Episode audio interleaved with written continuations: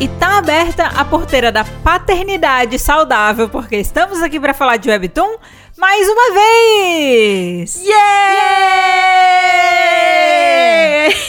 Aqui quem fala é a Made e eu tô aqui de novo com a Mari! Olá, galerinha! Oi, Mari! Doutor, eu não me engano, meu coração é corintiano. Muito bom. Gente, nós estamos reunidas aqui hoje para gravar um episódio bem festivo, como vocês já sentiram, né? Bem alegre e que tem tudo a ver com o clima de carnaval. Hoje a gente vai falar sobre o webtoon de terror, muito famoso, e que tem tudo para receber a sua adaptação para K-drama num futuro que a gente não sabe se é próximo ou não, né? Porque ainda não tem muita coisa confirmada. Mas o webtoon que a gente tá falando. Espero Son Kang. Não, não, Sim, não. Sim. O webtoon que a gente tá falando aqui, gente, é Bastard, ok? Bastardo! Ao longo do episódio de hoje, a gente vai contar mais sobre essa história que ela é repleta de assassinatos e caretas assustadoras. E além disso, esse também vai ser um momento da gente falar sobre nossas expectativas para uma possível adaptação e também dar nossas opiniões sinceras sobre esse webtoon. então assim, digamos que hoje a gente vai fazer um review sincero, mas que diferente de outros que tem uma adaptação pra K-drama, a gente não vai esperar a adaptação pra K-drama pra fazer tudo junto. A gente vai fazer primeiro um review aqui do webtoon e se um dia realmente sair essa adaptação do papel, a gente faz um outro episódio só pra adaptação. A gente volta no assunto, não se preocupem. Exatamente. A gente não quer esperar. A gente escolheu Não. não esperar. Não esperamos. É. E aí, só avisos importantes antes do episódio começar. Esse episódio, ele contém spoilers de Bastard, tá? E ele vai abordar temáticas que podem ser sensíveis para algumas pessoas. Made, que temáticas são essas? Assassinato, abuso psicológico, abuso físico, assédio, um pouco de pedofilia. Vai ter bastante coisa legal no episódio de hoje. É, é só coisa pra baixo, tá? Deixando muito É claro. só coisa assim, ó, carnaval, o clima lá em cima. cima e o episódio aqui embaixo. É isso, tá? é isso. Então fica aqui o aviso antes do papo começar. A gente nem tinha colocado no roteiro quais eram os tópicos sensíveis, mas a gente resolveu listar pra quê? Porque se você não conhece a história, é importante você saber o que vem pela frente, tá bom? Porque vem. Porque vem, tá vindo, tá vindo aí.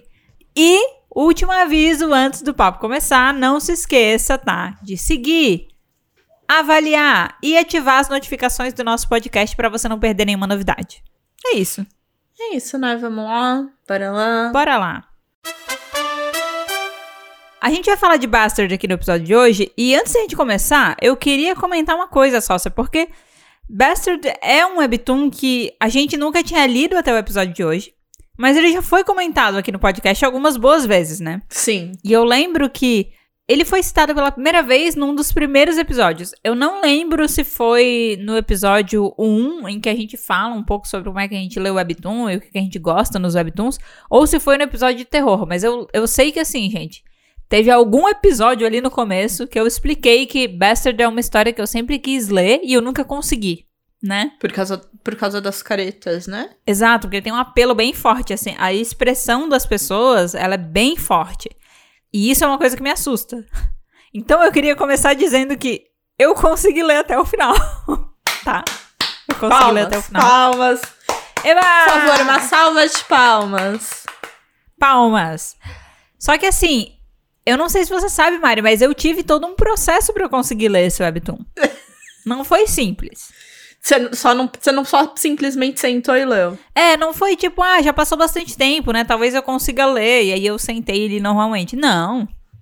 Não. Nunca é simples. Me diz o que você fez. Primeira coisa. Eu não consigo ler esse webtoon no celular. Não consigo. Por A quê? mídia, a mídia que é feita pra esse aparelho, eu não consigo ler Então, nele. Não consigo. Então, Por mas por quê? quê? Porque ocupa a tela inteira. E eu vejo muito de perto. Sabe? E aí, pra eu conseguir superar, pra eu conseguir ler ele, eu tive que ler no desktop, tirando muito o zoom do navegador. pra não ficar muito grande as coisas, sabe? E eu ainda fiz pior no começo. Depois eu percebi que eu não precisava disso, mas eu acho que os primeiros 15 capítulos eu li dessa maneira. A minha tela, ela é reclinável. E aí, Eu fiz o esquema do celular a 45 graus, mas com a tela do meu computador. O quê? Eu inclinei a minha tela. Tipo assim, a minha tela, ela pode ficar reta pra mim, ou eu posso puxar ela e ela vai inclinando pra cima. Entende? Eu inclinei ela pra cima no máximo e isso fez com que eu não conseguisse ver muito claramente algumas coisas. Tipo, eu consigo ler. É, é porque assim, eu já tinha lido Hum. Bastard até o capítulo 5, sabe? Você. É, eu. E aí eu parei naquela parte que o menino abre a porta do porão e tá a cara do pai, sabe? Ai, sei! Eu, eu cheguei naquela parte e disse, já deu pra mim, eu não consigo. E aí eu fechei e nunca mais abri.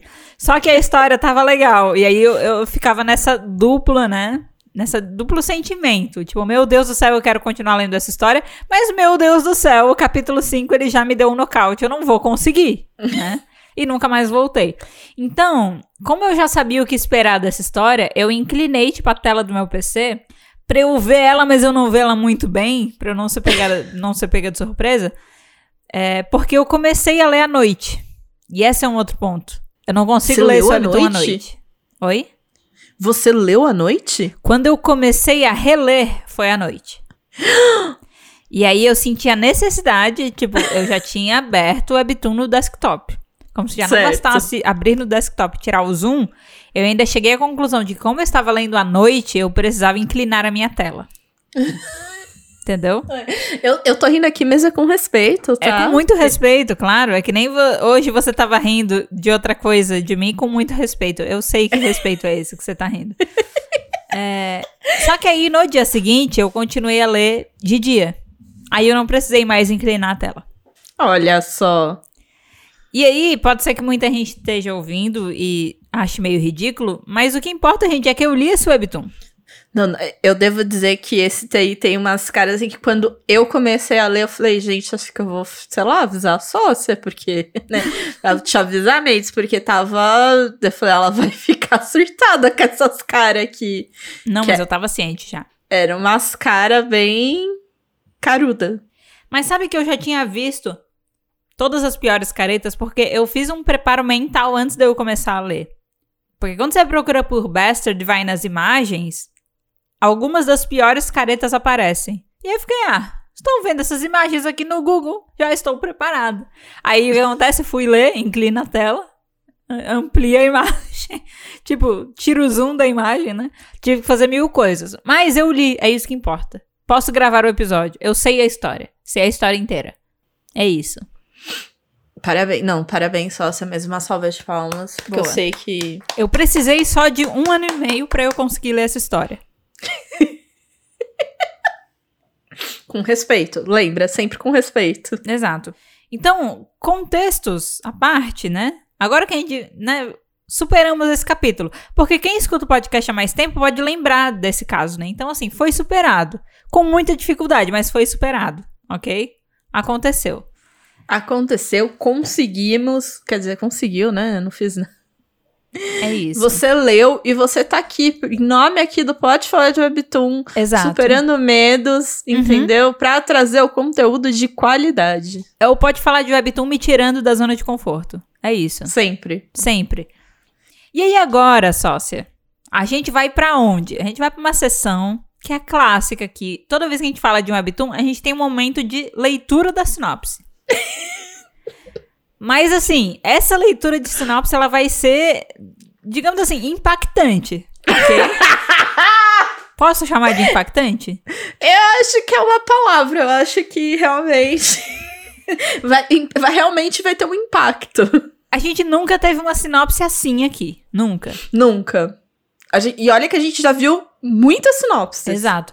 Para um webtoon tão famoso quanto Bastard, a gente nunca teve uma sinopse assim. Eu, eu tenho que falar uma coisa: a pessoa tem que ter coragem de escrever uma sinopse dessa. Porque noção mesmo não tem. Exatamente. Noção, perdemos. Não é coragem mesmo. É aquela coisa que você fica tão chocado quando você descobre que essa é a sinopse que eu, eu fico me perguntando: eu deveria ficar feliz com isso ou não? Eu, eu deveria achar isso genial ou terrível? Eu fico na dúvida. É porque. Eu, quando, eu não acredito. tipo, eu estou vendo, eu estou lendo agora, e eu ainda não acredito. Eu falei, não é possível. Não é possível, né? Né, não, deve ter alguma coisa errada, não sei. Mas é possível, sócia. É possível. Meu Deus. Então, gente, é... vamos lá, Mari, por favor. Leia a sinopse de Bastard que tá disponível na Naver Webtoon, no aplicativo oficial. Vai lá. Vou lá, gente, peraí, uma preparação. peraí que eu vou tomar um ar, né, pra poder ler. Uhum. A gente vai ler a versão traduzida da sinopse, tá, gente? O original tá em inglês, então a gente tá trazendo aqui a tradução em português para vocês. Muito trabalho foi investido para traduzir essa sinopse, então valorizem, tá? É, valoriza aí, gente. Então vamos lá. Todo mundo pronto? Sim. Tem um serial killer na minha casa. É isso. Acabou. É isso? É, é isso. É isso. É isso. Vamos lá. É, um. Tem uma, duas, duas três, três, quatro, quatro, cinco, cinco, seis, seis, sete. sete palavras. Sete palavras e um ponto de exclamação. É um, é um God Seven e um ponto de exclamação. Exatamente. God Seven e um ponto de exclamação. God Seven palavras nessa sinopse. O que, que você acha dessa sinopse que God Seven palavras, sócia? Fora o God Seven palavras que deu essa oportunidade pra gente, Aham. é tipo, sério, gente. Sério Não tinha mesmo? ninguém mais pra fazer uma sinopse. Pô, galera. Tipo, ninguém. Ninguém deu Assim. um toque e falou, gente. Eu, eu, eu tenho a suspeita de que a sinopse da Naver Webtoon nem sempre foi assim. Ah, é, é porque não é possível. Não, é porque assim, quando eu fui ler Bastard pela primeira vez, há um ano e meio atrás, é, Era mais até. Então, eu tenho certeza que eu cheguei pra ler a história com mais informação do que tem um serial killer na minha casa, entendeu? eu já sabia mais ou menos do plot. E esse plot não entrega as coisas que eu já sabia quando eu comecei a ler. E aí, partindo do pressuposto de que eu tive acesso a uma sinopse melhor quando eu fui ler pela primeira vez, a minha pergunta é: por que mudaram? por quê? Por que, que mudaram o que já tava ok pra. Tem um serial killer na minha casa? Tipo, eu não consigo nem criar uma ambientação, porque eu começo e já terminei. É. Mas não é nem esse o problema. É que, tipo, tem um serial killer na minha casa. É uma Ok. comédia, né? É, Bastard é pode- uma comédia. Quem é você o serial killer, né? Porque, tipo, porque- é- é- é- alguém invadiu a sua casa, sabe? Tipo, dá muitas possibilidades pra muitas coisas, né? Uhum. E não instiga muito a curiosidade, porque, pô, quantas histórias a gente já viu que tem um serial killer na sua casa, sabe? Várias. Várias. E aí você olha, você olha, você olha assim, você vê, ah, tem um serial killer na minha casa. Aí você fala, problema seu, fia, se vira. Não tem nada a ver com isso. Né? Fica aí com o seu serial killer. Exatamente. Então, assim, é, essa é uma história que ela é mais memorável do que isso, sabe? Só que me parece que, tipo, a história chegou num nível já de ser tão conhecida que me parece que os autores ligaram o foda-se e falaram: quer saber? Quer Serial saber? em casa. A gente nem precisa se esforçar. Porque a galera não vai querer ler o nosso Habitum por causa da sinopse, sim por causa de tudo que eles já vão conhecer dessa história. Eu fico me perguntando se não é isso, sabe? Você acha que, tipo, eles já pegaram, ah, mano, todo mundo já conhece, quem chegar aqui já sabe o que é, e a sinopse, não vai nem ver a sinopse porque... É porque Bastard. realmente, assim, no quesito webtoon de terror, Bastard é muito conhecido. Muito conhecido. É grande, sabe? E aí eu fico me perguntando se as pessoas não chegaram e falaram: quer saber? A gente não precisa se esforçar nesse quesito. Já pensou se ele quis fazer isso como uma grande piada? De, tipo, ah, vamos por essa... Isso daí, vamos ver se alguém percebe. É. Exatamente. E no caso a gente percebeu. A gente percebeu, Alô? galera de Bastard. Ouviu Percebemos. Bastard. Se esse era o objetivo, o objetivo foi alcançado.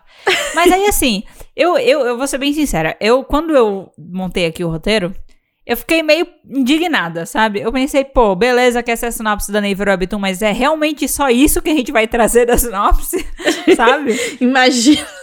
Imagina se as nossas sinopses dependessem apenas da Naver Webtoon. Nesse momento, esse episódio já ia começar assim, né? Bem Exato. mais pra lá do que pra cá, né? Exato. Então, assim, pra tentar compensar um pouco, Muito. a gente trouxe uma segunda sinopse, que eu chamei de sinopse aleatória que achei por aí e é melhor. Atenção, que eu disse que ela é melhor, o que não é difícil. Eu não disse que ela é incrível, ok? Ok? É, É, é, ok. melhor. Só que assim, como não ser melhor do que God Seven palavras na minha sinopse, sabe? Como não ser melhor do que isso? Tá ligado? A pessoa fez mais de uma frase, já tá um pouco melhor. Já tá um pouco melhor.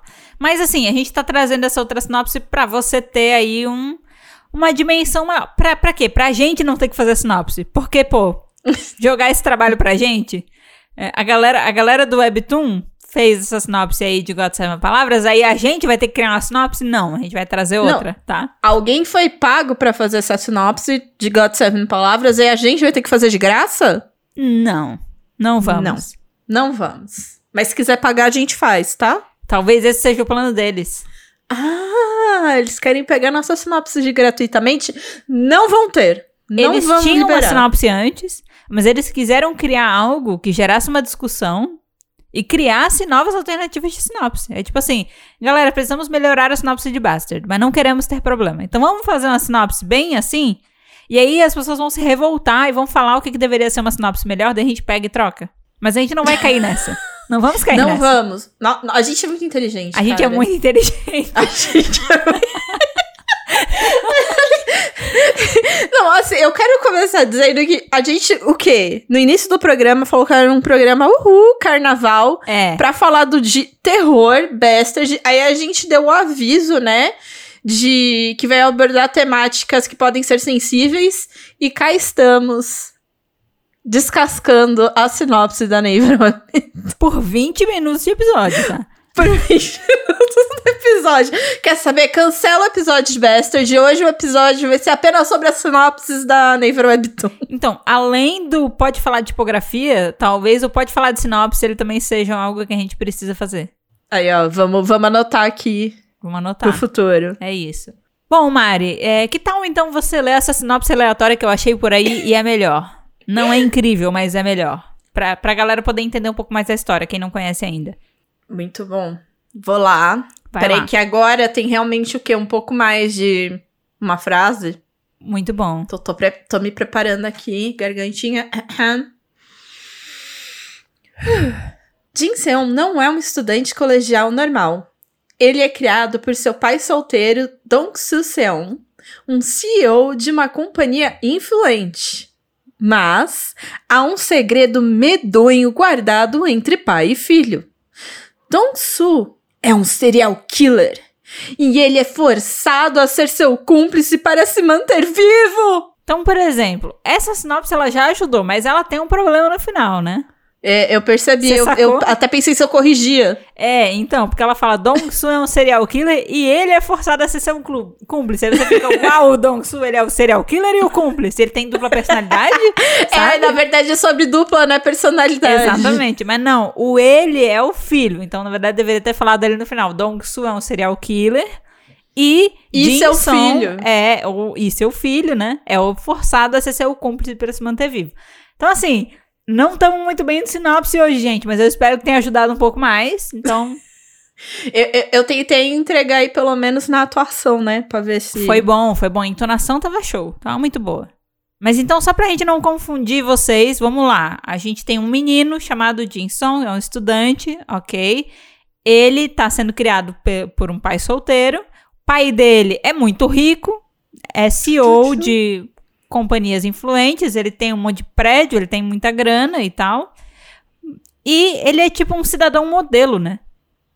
Não Sim, bastando isso, educado. ele é considerado por todo mundo como um cara gente boa, bonito, alto, gentil, ajuda velhinhas a atravessarem a rua. Ele é esse tipo de pessoa, assim. Ele literalmente ajuda velhinhas a atravessarem a rua.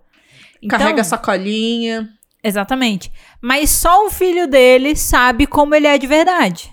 Porque, na verdade, por trás dessa fachada de. Cidadão de bem. Exatamente! por trás dessa fachada de cidadão de bem, né? é, ele, na verdade, é um serial killer.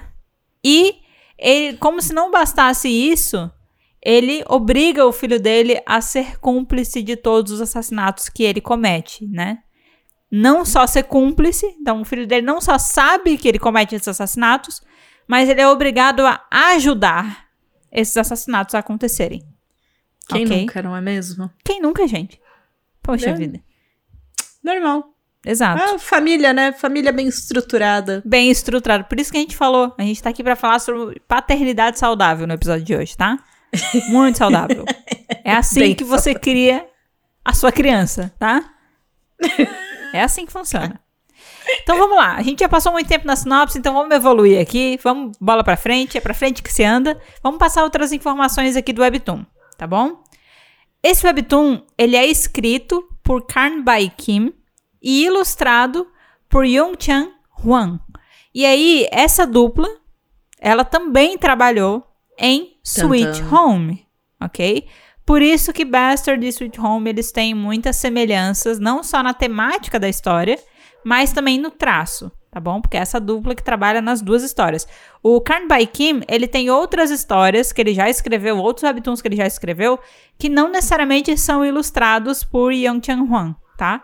Mas é, a dupla trabalhou junta tanto em Bastard quanto em Sweet Home, tá bom? Tá bom. Tá, bom? ótimo. Tá ótimo, tá Tá perfeito. ótimo. Perfeitíssimo. Incrível. É, esse webtoon, ele tá disponível na Naver Webtoon, ok? Você pode ler ele lá no, na Naver Webtoon Internacional, em, Se oficialmente você tiver paciência, Exatamente. pois. O status dele é finalizado e ele tá daquele jeitinho que a gente odeia, que é o Daily Pass. Ah, Ele tá no Daily Pass. Isso significa que, já que a história ela tem 93 capítulos no total, eu acho que você consegue ler os primeiros 10 direto. Eu acho Mas que sim. depois você Então- consegue terminar essa história maravilhosa. Depois, assim, ó, de. Quase três meses. É. É só você ser uma pessoa muito determinada. Sabe? Determinada. Determinada. Você fica ali 80 dias, todo dia lendo um capítulo, sem pular nenhum dia. Porque se você pular, você vai demorar mais tempo pra terminar de ler. Entendeu? Exato. né? Se Já você era. fizer isso, você termina essa história no tempo super ok de 80 dias. Que daí, como eu falei, uma média aí de três meses, quase. Exatamente. Incrível. Maravilhoso. Não, ah, um tempo ótimo de Que leitura. Decisão. ocupar você todos os dias. Exatamente. Por uma história que Por já tá finalizada há muito tempo. Que incrível. Se você começar agora, você começa agora, viu? Não deixa pra começar quando o K-drama anunciar que vai sair, porque se você deixar pra, anunci- pra ler só quando anunciarem o K-drama, você não vai terminar de ler antes do K-drama ir no ar, tá? Então, começa agora, É. ok? Ai, gente, Daily Pass, né? Que coisa. É, não, é, pu- não, é é uma putaria. Parece que a gente nunca Sem- tem episódio suficiente pra, sabe, tipo, espalhar o ódio ao Daily Pass.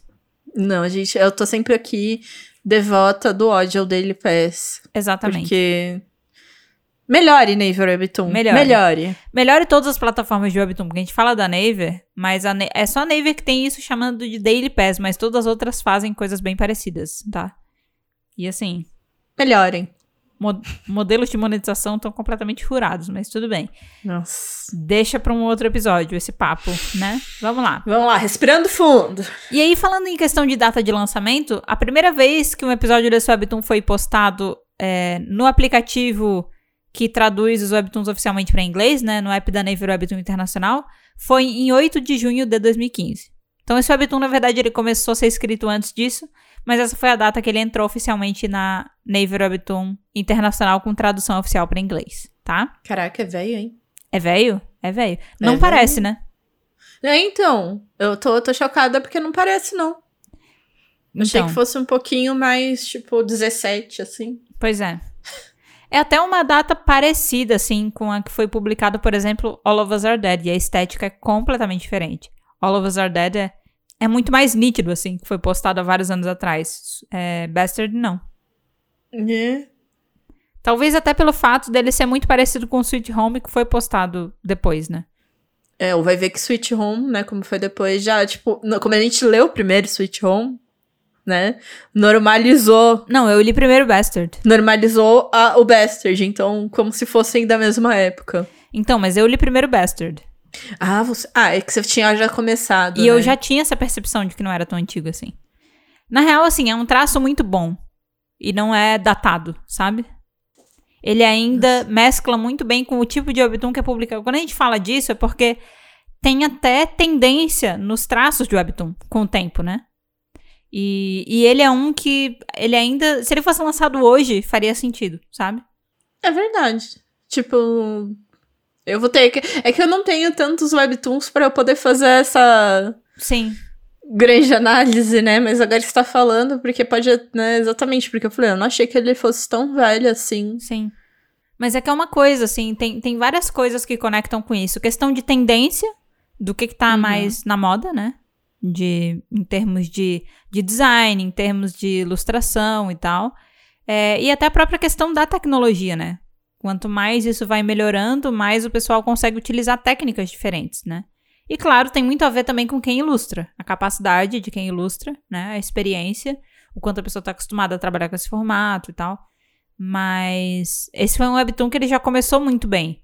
Tanto que praticamente o mesmo estilo foi Ctrl-C, Ctrl-V pro Switch Home. Switch Home, exato. Uhum. Os personagens Exato, o principais, as caretas, né? Tem bastante. Até a utilização da cor, né? Isso, as cores seguem o mesmo padrão, mesmo padrão mais lavado.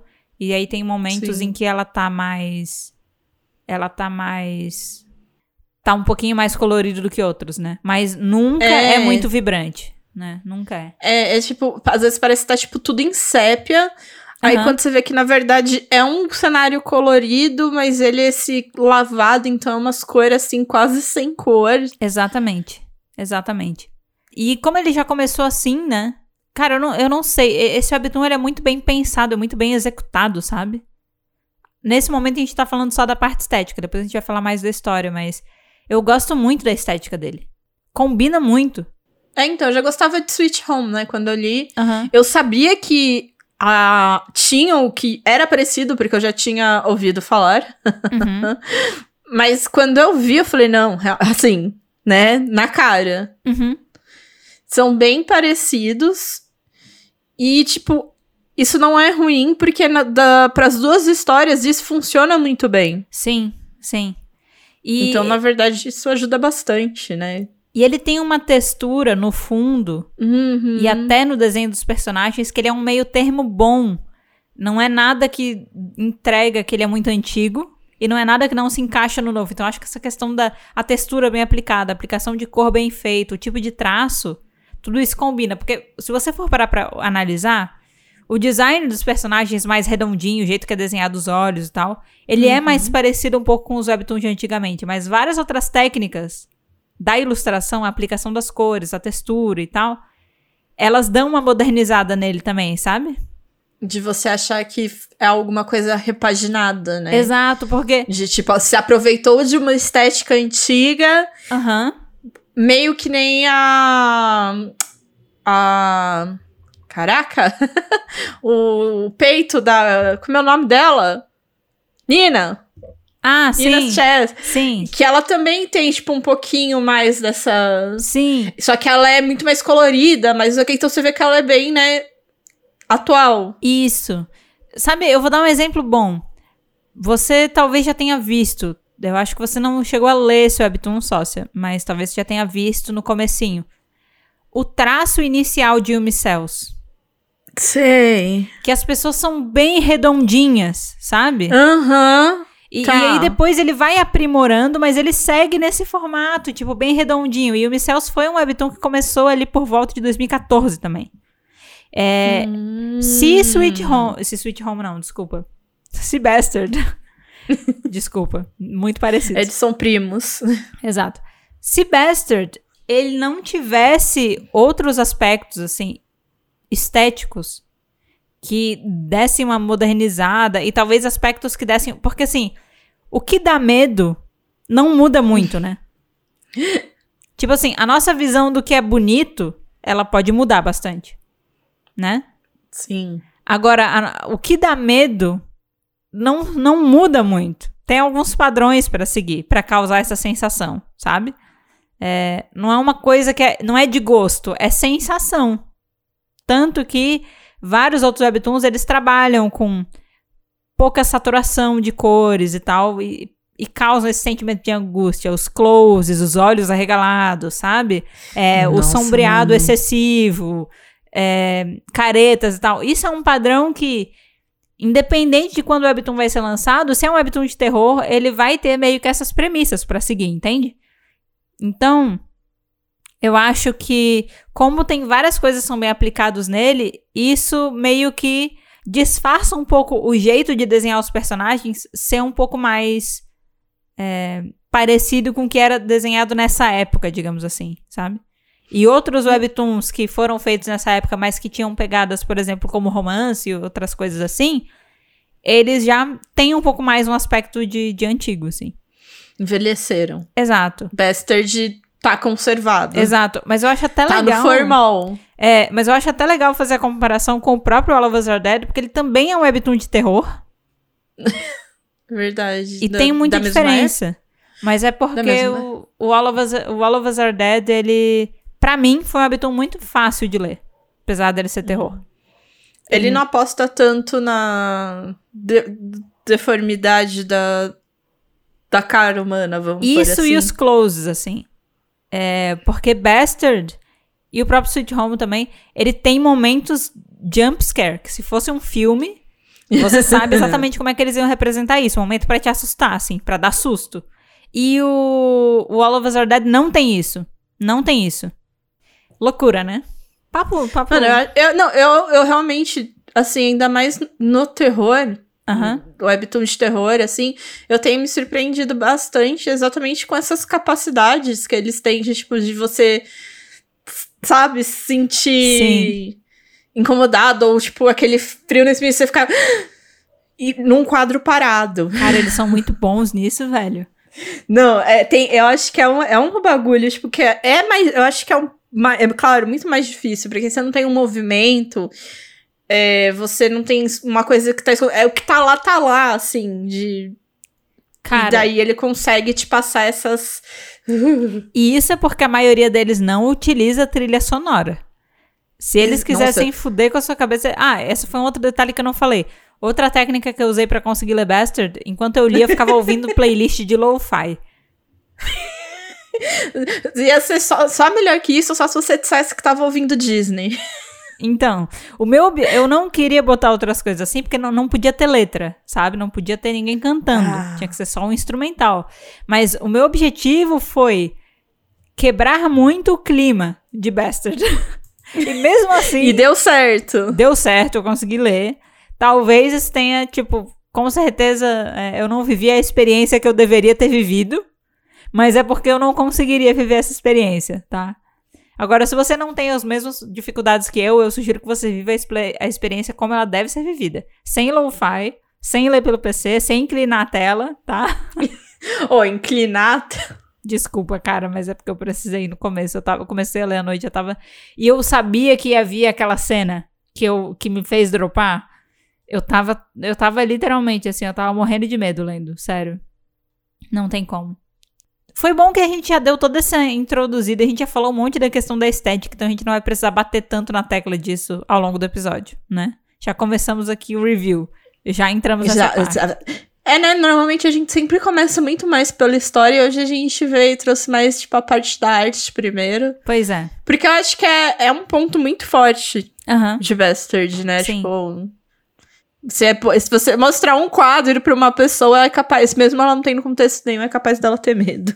Exato. E, é, e já ficou meio como que a assinatura dessa dupla, né? Eu, eu, inclusive, acho muito legal quando o pessoal trabalha nos webtoons em dupla. Uma pessoa fica responsável pela história, outra pela arte, assim.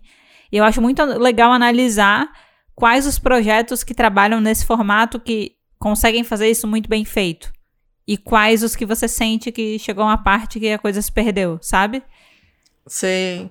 E na minha percepção, tanto Bastard quanto Sweet Home, falando do Webtoon agora, né, exclusivamente, porque é onde essa dupla trabalhou. Na minha opinião, é, essas duas pessoas trabalham muito bem juntas. Nossa. A história se monta muito bem e. Então, eu acho, inclusive, que eles deveriam fazer, né? Um terceiro? Tem um terceiro? Tem eu quero ter, um terceiro. Tem que ter, né? Então eu quero mais um. Se eu encontrasse alguém com o qual eu conseguisse entregar algo tão foda junto, tão em sintonia, eu faria mais coisa com essa pessoa. Tipo a gente sócia que é sócia, entende? Essa sociedade aqui que a gente tem, que a gente continua entregando. A gente quer mais, porque a gente gosta. Façam alguma coisa. Vocês dois estão fazendo o que agora da vida? Exato. Vai desenhar história Vai de terror pra desenhar. gente. Desenhem. Agora, Dese- desenhem. No meu porão, eu vou colocar o pessoal no meu porão pra desenhar histórias de terror pra mim. Desenhem histórias de terror pra mim. Desenhem. Aí eles vão fazer uma história sobre uma pessoa que botou eles no porão pra eles ficarem desenhando histórias de terror pra ela, né? Vai ser. Var... Nossa, já, olha. Já demos até o que é história, agora é só desenho. Tem potencial. Desenhem, desenhem. Bom, vamos começar então a falar da história? Bora falar da história, porque eu. Essa história.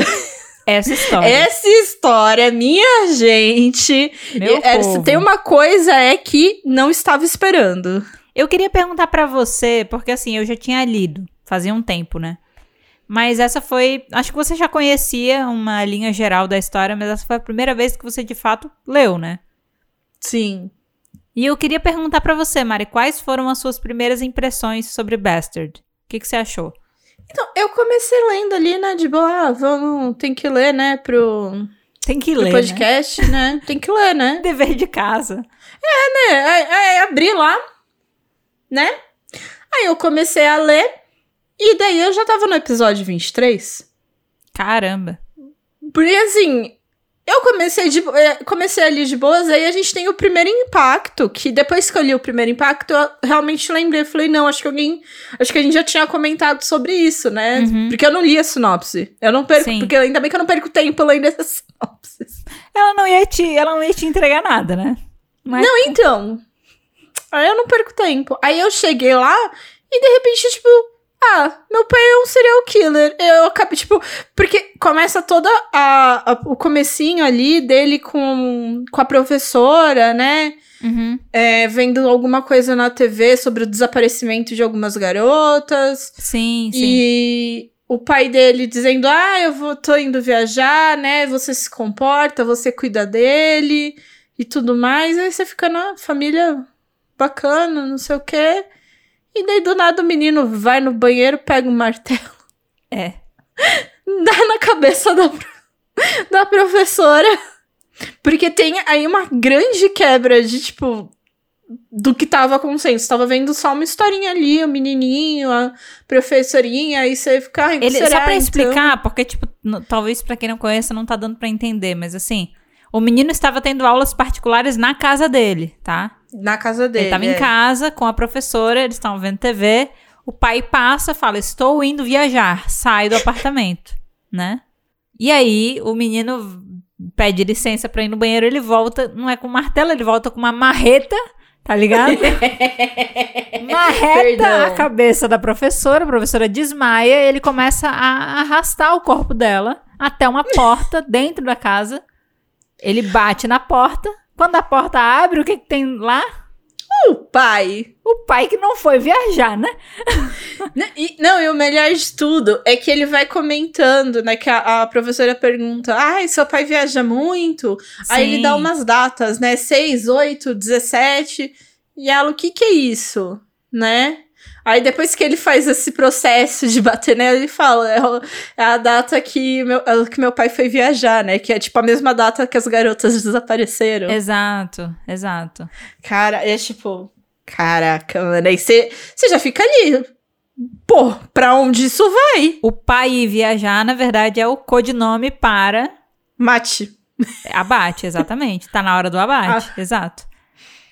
Caraca. E aí, o que, que a gente entende? O menino, ele não mata as vítimas. Ele Bota pra dormir. desacorda elas. Tanto que ele enrola na marreta vários gases, assim, pra você botar em machucado, né? Ele enrola vários. É faixa, várias Isso, faixas mesmo. enfaixa o martelo. Porque, assim, tem um impacto, mas não é direto com a pedra, né? É, tem um amortecimento, digamos assim. Então ele faz aquilo, obviamente ele machuca, porque não é como se enfaixar tá tudo É certo. claro que a agora. pessoa não, fique, não sai ilesa dessa é, batida. tipo, ah, virou um balão. Não, não é assim que funciona. Ainda machuca. ele ainda, tipo, abre a cabeça das pessoas com a porrada, mas é mais o suficiente pra desacordar elas, não pra matar. Ele entrega as vítimas vivas para o pai, né? Sim. E aí depois a gente vai acompanhando a história desse menino, que é o, o Jinson, né? É, Isso. e você começa a ver que ele é todo fudido. Todo fudido. Ele tem problema no coração. Ele tem um monte de pino nos braços e nas pernas. E ele tem um olho de vidro. Tanto que o corte de cabelo dele é um corte que tem uma franja que esconde o olho de vidro dele. É um memo. E, e ele é mu- muito fraquinho, porque ele não consegue fazer exercício quase, né? Nada do tipo. Também por causa da condição dele. Ele é bem magrinho, bem baixinho e tal. E Bem miudinho, bem miudinho, exato. bem inofensivo. Só inofensivo. E, e ele tem todas essas questões, assim, que tornam ele uma pessoa mais frágil mesmo, né? Tipo, pô, o menino tá todo fudido. Só que quando a gente tá lendo no começo da história, você não sabe o que aconteceu com ele pra ele ficar daquele jeito. Você só sabe que ele é daquele jeito. Tanto que no início, eu não sei qual foi a tua interpretação, Mari, mas eu fiquei bastante tempo da história achando que quem tinha quebrado ele foi o pai dele propositalmente pra ele não conseguir ser uma ameaça, sabe? Eu, eu, na verdade, no começo, eu achava que ele tinha nascido assim. Ah, eu nasci Eu- assim. É, eu só assumi que ele era uma criança que meio que não tinha muita, não tinha muita saúde já e Aham. é claro que e daí acho que o pai por isso tipo se aproveitou, tipo, já é uma criança que não ia Sim, entendi. e, e, enfim. Eu, eu tava mais ou menos nessa linha quando eu achava que ele só tinha o olho de vidro mesmo. Mas quando eu vi os outros Ah, tá. problemas, principalmente os pinos, pensei isso. Porque, pô, ninguém nasce com pino, tá ligado? Então. Não, é, ninguém nasce com pino, mas eu achei que ele já tivesse nascido com alguma condição que, tipo, já deixava ele mais frágil. Então, os pinos é tipo criança. A criança cai e sim, se sim. machuca. Só que ele cai e quase morre. Sim.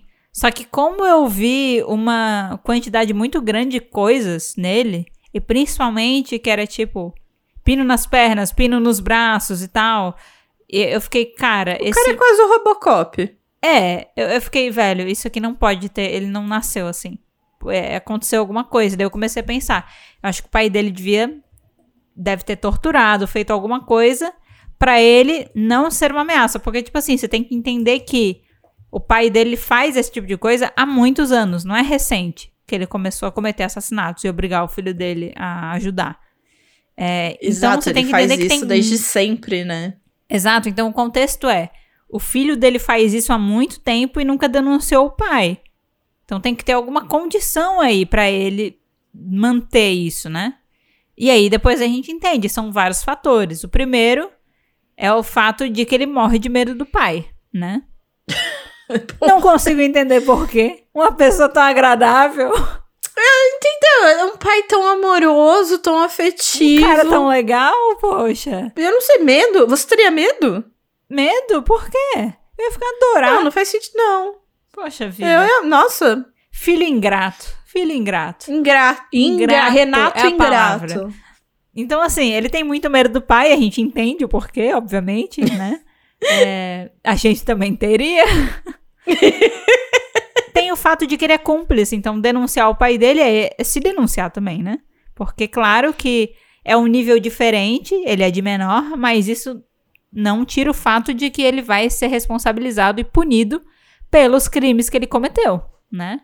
Exato. Só que, assim, ele não tinha medo só de ser punido pelos crimes que cometeu também, né? Ele tinha medo que realmente, se ele denunciasse, o pai ia acabar com ele, né? Exato.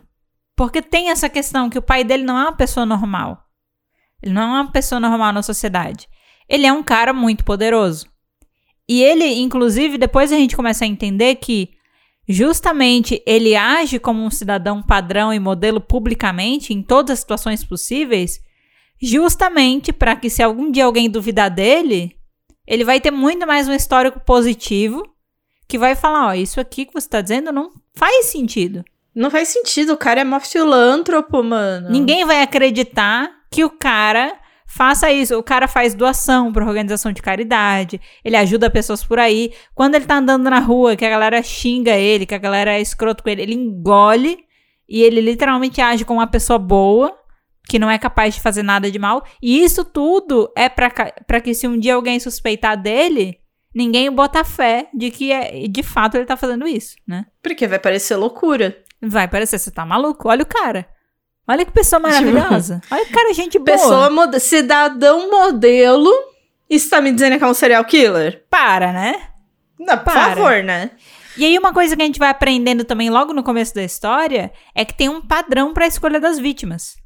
Certo? Sim, esse negócio do padrão aí é. É, é massa isso aí, né? No, no quesito história, tá, gente? Não no quesito vida. É massa na história, tá? Torna a história mais interessante, mas não é legal, não. não, não é o que eu quero.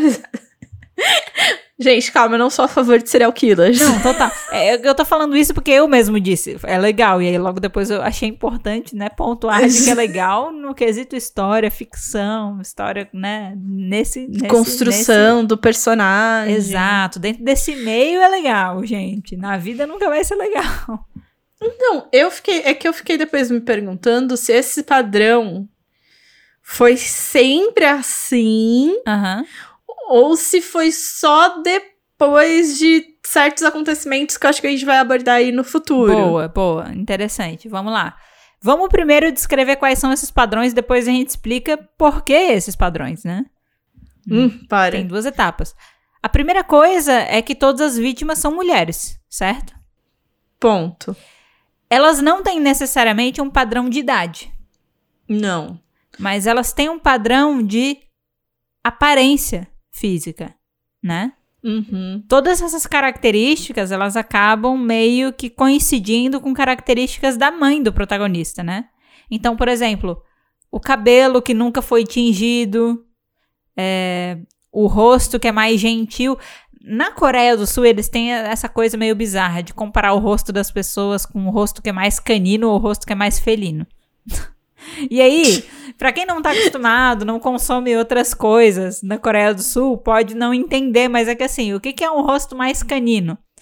Olhos mais maiores, mais arredondados e tipo com pálpebra dupla, digamos assim, né?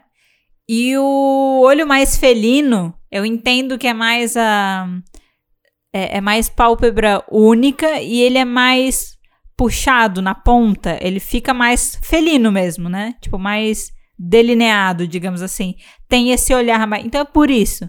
É, a mãe do protagonista, ela, ela tinha um. Ela tinha um olhar, digamos assim, mais gentil, mais amigável, sabe? Por isso, mais. Hum.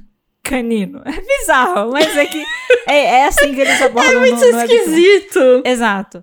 Eu aceito, mas é esquisito. O rosto também era mais arredondado e tal. É, eram todos traços que eram traços que dão essa imagem assim de ser um, um rosto gentil, sabe? E alegre, digamos assim. E tinha essa questão do cabelo, né?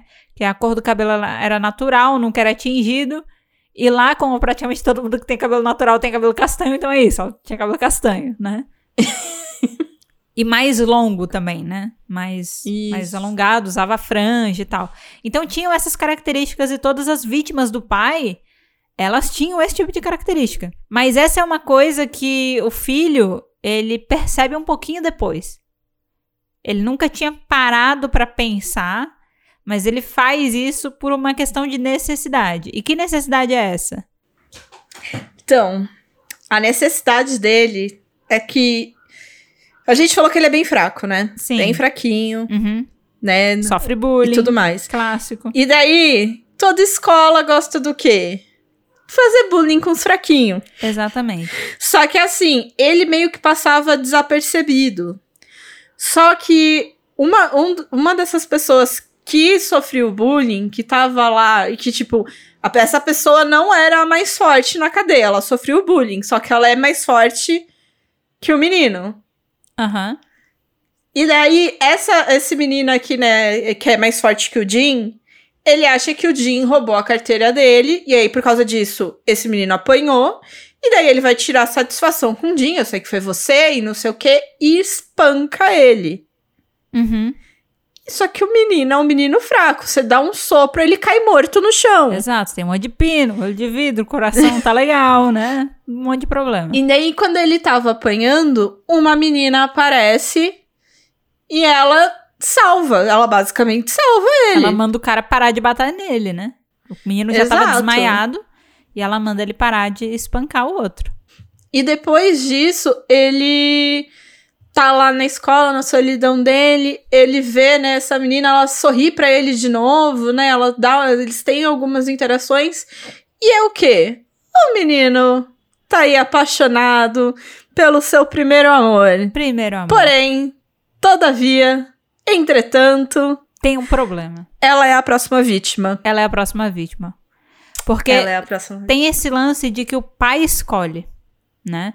Ele, até descreve: o meu pai, as pessoas que não se enquadram no padrão das vítimas do meu pai, ele não se importa, ele trata normalmente. Então, homens, ele não tem essa necessidade de matar homens. E ele não tem Uhum. necessidade de matar mulheres que não se enquadram nesse padrão. Mas quando ele encontra mulheres que se enquadram nesse padrão, independente da idade, ele meio que desenvolve uma obsessão e ele marca, essa aqui é a minha próxima vítima, né? Tanto que quando ele vai perguntar pro Jim se ele tem uma ideia de quem poderia ser a próxima vítima, inicialmente ele fala o nome de um dos meninos que faz bullying com ele na escola. Ele fala: "Você sabe que não é homem, né? Você sabe que não adianta. Não é isso." É, e aí, o que acontece é que quando ele acorda na enfermaria depois de ter tomado uma surra, a menina tá lá. E aí ele agradece, ela salvou a vida dele, então agora meio que ele tá devendo uma pra ela e tal. E quem tá junto lá na enfermaria é um professor dele, que fala, ó, liguei pro seu pai, seu pai tá vindo. E aí o menino começa a surtar na enfermaria. Começa a surtar, não acredito que você chamou meu pai, e ele manda a menina embora aos gritos. Pastar, tipo, sai daqui. Exato. E ela fica, caralho, seu louco, como assim? Eu acabei de te salvar, escroto. Ela sai xingando ele, ela fica puta, mas ela vai embora. E ele faz tudo isso por quê? Pro pai não encontrar com ela na enfermaria. E até aquele momento a gente entende que ele não tá apaixonado. Mas ela salvou a vida dele, né? Uhum. Então é mais um sentimento até aquele momento, é um sentimento de gratidão, de tipo, cara, você me salvou. Eu preciso tirar e você eu não quero te pôr em perigo. Exato. Porque se meu pai marcar você como a próxima vítima, você tá fudida, tá ligado? E eu não quero ter que participar disso, né? Então, ele meio que entende que essa é a forma de retribuir. Obviamente, a menina não entende assim, porque ele tá sendo estúpido com ela, tá ligado? Aí ela vai embora. O problema é que, apesar dela ter ido embora, o pai dela cruzou com ela quando ele tava chegando no hospital, na rua. Ah, E isso foi o suficiente. E aí ele chegou, quando ele tava sozinho com o Jim, depois ele falou: "Então, quando eu tava vindo pra cá, encontrei uma menina assim, assim, assim. E ela tava usando o uniforme do seu colégio. Cara, a gente precisa falar também das caras do Jim quando ele tá sob estresse absurdo. Que é principalmente quando ele Nossa. tá lidando com o pai e outras coisas, velho. Ele faz umas caras assim, ó, suando. o olho dele. É, é bizarro, assim, ele fica todo estressado, assim. É, é a representação do estresse, o estresse em pessoa na sua frente, sabe? e aí ele fica nessa. E porque ele sabe de quem ele tá falando. Ele diz: Ah, você conhece essa menina? Ele fala: Não, nunca vi essa sei. menina. Aí ele diz: Beleza. Então, quando você for pro colégio, você vai atrás dela. Ela é assim, assim, assim, mais ou menos. Começou a descrever ela fisicamente, procura ela. E o pai fica trocando mensagem com ele. E aí, você encontrou a menina? Encontrou a menina? E ele Não, fica eu gosto adiando, que o né? pai deposita um dinheiro pra ele. Ah, tá aqui, ó, o dinheiro. Acha a menina. É, usa esse dinheiro pra achar a menina. Tipo, você precisa comprar alguma coisa, você precisa ir pra algum lugar, seguir e tal, foda-se, acha essa menina.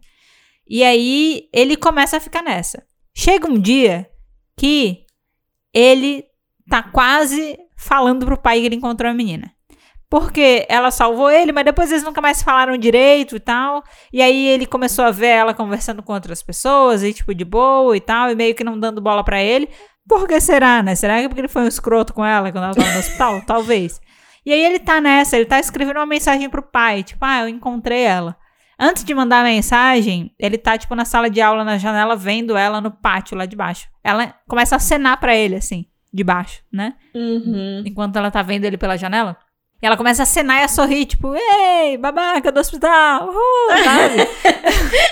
e aí ele percebe, caramba, ela não tá com um problema comigo, né? E aí ele sente um aperto na hora e ele resolve deletar a mensagem. Ao invés disso, ele fala que não conseguiu encontrar ela.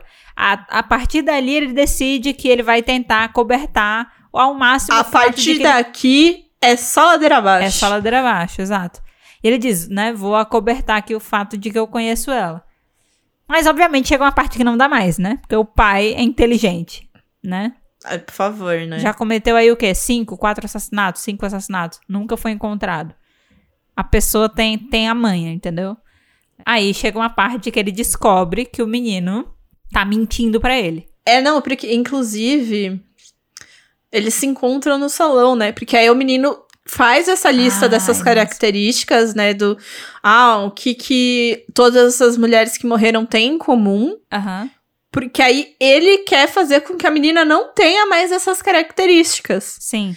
Então ele vai e gruda chiclete no cabelo dela. Aham. E convence ela que? Ah, só cortando agora. Corta seu cabelo aí. Corta aí. E o mais engraçado, ele leva ela no salão, né? Ele fala, corta o cabelo e, e pinta o cabelo. Ela, o quê? É só, tipo, gente, como assim? Pinta também. Eu, hein? E aí ele começa a tentar convencer ela a pintar o cabelo. Mas eles não estão sozinhos no salão. Tem uma figura familiar naquele salão. Uma com, figura oculta. com um jornal na cara, porque todo mundo nas histórias é isso, lê o, lê o jornal na cara, né? Não é abaixo.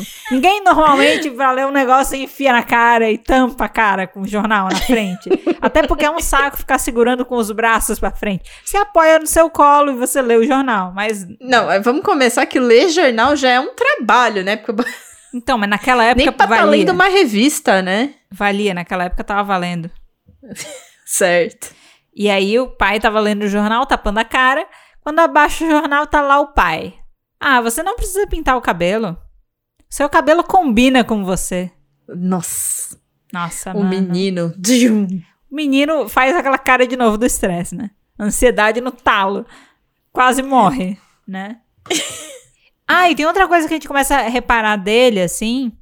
A gente percebe que, aos poucos, ele tenta se exercitar, né? Sim, que ele quer ficar mais forte. Isso, porque o lance dele é pra eu parar o meu pai, porque agora ele tem essa motivação, ele não quer que o pai ataque a menina. E a menina já foi, né, já foi determinado que ela vai ser a próxima vítima do pai. E aí, assim, ele já tava planejando isso há muito tempo. Acho que essa é uma coisa legal de pontuar. Não é só por causa disso que ele resolveu parar o pai. Ele já tinha essa vontade há muito tempo. Só que ele sabe que é muito difícil, né? É, porque ele não tem força, porque ele tem medo, é, porque ninguém, a polícia não vai acreditar nele, porque é isso. Tem um monte de coisa envolvida que dificulta o processo. Mas agora ele tá mais motivado do que nunca, porque tem uma pessoa que salvou a vida dele, que ele tá começando a gostar, que tá em perigo, né? E aí ele tenta fazer esse rolê de como é que eu me exercito, como é que eu ganho força, mas não deixo rastro, né? Tipo, eu não posso ir numa academia. Eu não posso, mas eu. Aí ele tenta fazer flexão e mais pra frente ele pede pro, pro menino que faz bullying com ele no colégio ensinar ele a lutar. Que é o Manny. O Manny, é. O Manny. Nossa, eu tenho muitas coisas a falar sobre o Manny. Cara, eu não sei por onde começar. Você quer falar já do Manny? Vamos falar do Manny. O Manny fazia bullying com ele, né? Mas ele começa a ficar um pouco intrigado com o protagonista, porque diferente de todas as outras pessoas que ele faz bullying no colégio, ele é uma pessoa que não demonstra ter medo dele. Apesar, ele é fraco, ele apanha, ele não reage, mas ele não demonstra ter medo. E ele fica meio curioso em relação a isso. E aí um dia eles se encontram meio aleatoriamente fora do colégio, assim, sozinhos. E ele tá, em, ele tá fazendo boxe numa academia, ele tá lutando, alguma coisa assim. E aí eles começam a trocar ideia e, né, nasce aí uma amizade, né? Nasce uma amizade. É, o Manny começa a ensinar ele a lutar. Só que ele tem uma condição. Ele fala que eles só podem interagir um com o outro fora da escola. Na escola é pra ele fingir que eles não se conhecem. Não, a gente não se conhece, eu não sei quem é você, A você... gente não é amigo, nada. É. Aí a gente pensa, tá bom, o Manny é um grande cagão, medo de ser julgado pelas outras pessoas, mas ele tá sendo legal com o nosso protagonista, né? Tá ensinando ele a lutar. Da hora. Aí você começa até a ficar tipo, ai, talvez o Manny, no fundo, seja uma pessoa boa. Exato. Aí começa a sair os três. Começa a sair o protagonista, a menina que ele gosta e o Manny. Eles um triozinho e tal, começam a fazer coisa junto Uma amizade de milhões. Exato. Mas não dura muito tempo, né, Nelly? Porra. Seu merdinho. Pô, a gente não podia falar um pouco mais da amizade, pra falar que eles eram muito amigos, gente, essa amizade linda. Não, eles estavam realmente construindo uma amizade legal. Você, como leitor, assim, você acredita. Só acredita. Você acredita na É. amizade, tá ligado? Só que aí rola um problema. É, nesse ponto no Webtoon, chega num determinado ponto que o protagonista decide que ele vai sair de casa. Ele já tá diretamente. O pai dele já descobriu que ele mentia, que ele tentava cobertar e ajudar, Ah, é, impedir ele de chegar perto da menina. Então ele já sabia que ele tava afim da menina, que ele não queria que ela se machucasse. E eles já estavam nesse embate direto um com o outro, do filho dizer: se você encostar nela, eu mato você, eu acabo com você, né? Uhum. E aí ele decide fugir de casa e ele vai morar na casa dessa menina. Essa menina mora sozinha com o avô dela que tem demência. É legal o contexto Sim. porque em que situação ele poderia ir morar na casa dessa menina, tá ligado? Os dois juntos. É, só num caso em que ela não tenha responsáveis que são sãos, né? A ponto de impedir isso de acontecer, tá ligado? Que- Exato.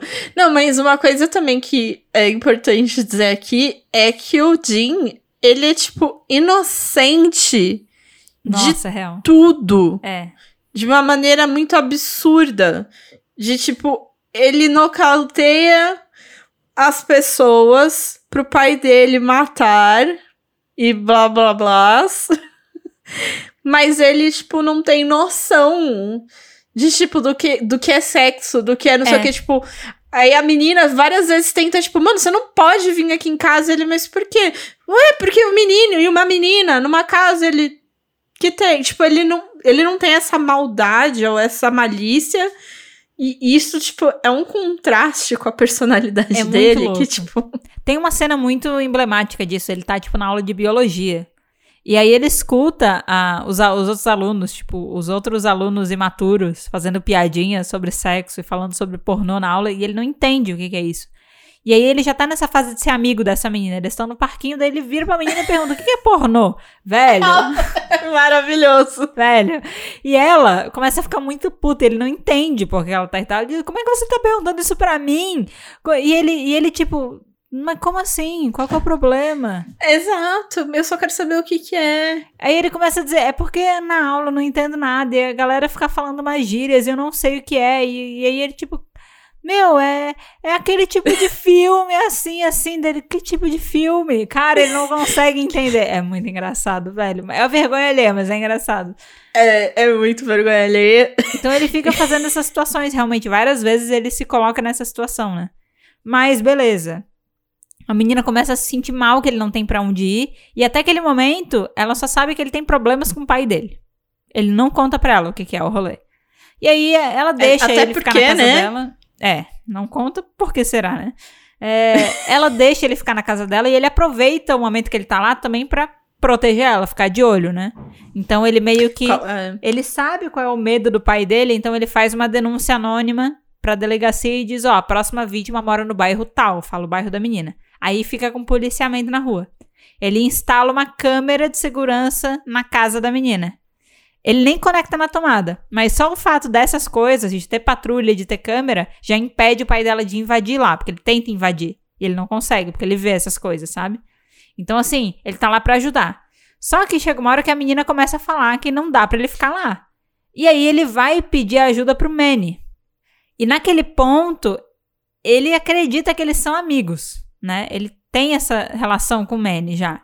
E ele ouviu já, tipo, ele tava meio escondido, ele ouviu que o Manny falando como se considerasse ele amigo. E isso dá uma confiança pra ele pra chegar no colégio e pedir pra falar com o Manny pra pedir ajuda. E aí, no momento que ele faz isso, ele toma uma surra. Porque não é pra ele tratar ele como se eles fossem amigos no colégio, entendeu? É, então, eu- é que eu tava. Eu tava tentando lembrar exatamente que parte foi isso.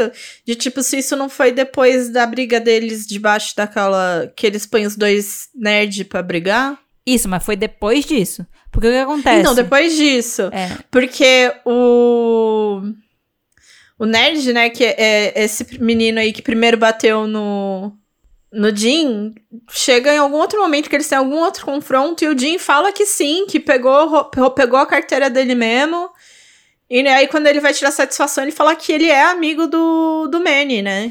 Então, é, mas, mas não é fala- esse e- o estopim da coisa só. Não, sim, é que isso daí vai gerando, tipo, porque ali nesse momento ele fala que é amigo do Manny, e depois começa, tipo, um pessoal começa a zoar o Manny por causa disso daí. E aí é por isso que eu tô falando, eu não lembro em que parte que ele foi pedir pro Manny. É que não é necessariamente só por causa disso, porque aquele cara ele não tem influência nenhuma pra iniciar boato, entendeu? A questão é, o Manny não tratava ele como amigo no colégio, mas ele também não zoava com ele, tá ligado? Ele deixou ele em paz. E aí começou a rolar boato de que ele tava sendo amigo do cara. Só que até aquele momento, nada impactava, porque o Manny só falava não e foda-se. Só que no dia que ele foi falar com ele no colégio, aí ele ficou puto, entendeu? Porque não era pra ele fazer aquilo. E aí ele tomou uma surra. Eu, eu sei que um pessoal vai bater nele e daí chamam o Manny, né? É, é que inicialmente o Manny dá uma surra nele, depois ele arma essa outra briga. Rolam várias coisas. É que assim, a gente também não precisa entrar em todos os detalhes, senão a gente vai ficar muito tempo. A gente precisa. É porque é, é uma, uma amizade, né? Muito complexa. É, é, é, o que precisa, o que vocês precisam saber é o seguinte: não era pra ele ter ido falar com o cara, ele foi falar com o cara e é isso. O Manny tem uma reputação. Não é. É. O, o, que, o que vocês precisam saber é. O Manny não era amigo porra nenhuma. Não era, não era, tá ligado? Não era. E aí, é, tem esse lance de que o Manny treina ele, né? E até no final, depois que ele toma uma surra, ele fica sozinho com o Manny. E aí você entende que, tipo, não é que o Manny tem uma super coisa contra ele, naquele momento, né?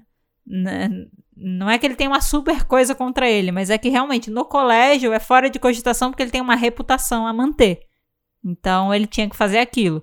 Porque depois daquilo eles até ficam meio de boa, porque o Manny pergunta, tá, mas por que, que você quer tanto aprender a lutar? Você nunca me falou por que, que você quer aprender a lutar. E ele fala, eu quero lutar porque eu quero acabar com meu pai. Entendeu? Exato. Ele não explica o porquê. Exato, ele não explica porque ele só fala que ele quer acabar com o pai dele. E, por acaso, tem uma figura familiar observando aquilo de longe. Não tá ouvindo acaso. a conversa, mas tá vendo a cena, tá ligado? E é aquela figura que a gente já conhece, nosso amigão, pai do Jim, né? Pai do Jim, tá? É o nosso psicopatinha, serial killer, né? Exato, psicopatinha de estimação, né? E daí tem. E o fato dele tá vendo é porque, assim, o, até então, o Jim tava escondendo Que ele tava treinando. isso que ele tava aprendendo a lutar e tal, porque ele não queria que o pai soubesse, pro pai não saber, não. Não enfrentar ele antes dele tá pronto, né? Exato. E daí você vê aquela imagem, você vê que. Então agora o pai sabe. Fudeu. Fudeu. Eu, quando eu vi Exato. aquilo, fudeu. Ele sabe agora que o menino tá se preparando. Exato. Porque fiquei, ele puta. esconde. Tipo, tem uma cena que ele vai jogar a queda de braço com o pai. Ele, ele finge que ele não é tão forte quanto ele é, sabe? Só que ele passa por aquela coisa. Tem um lado dele que quer ganhar e tem um lado dele que quer enganar. Então ele, ele tenta. Ele, ele faz flexão, o pai dele chega. Você tava se exercitando? Ele, não. Não, não tava. Então Eu? ele tenta esconder super. Então aquele momento. Porque ele fala, a partir do momento que meu pai souber que eu sou uma ameaça pra ele, ele vai me matar. Ele fala isso. Uhum.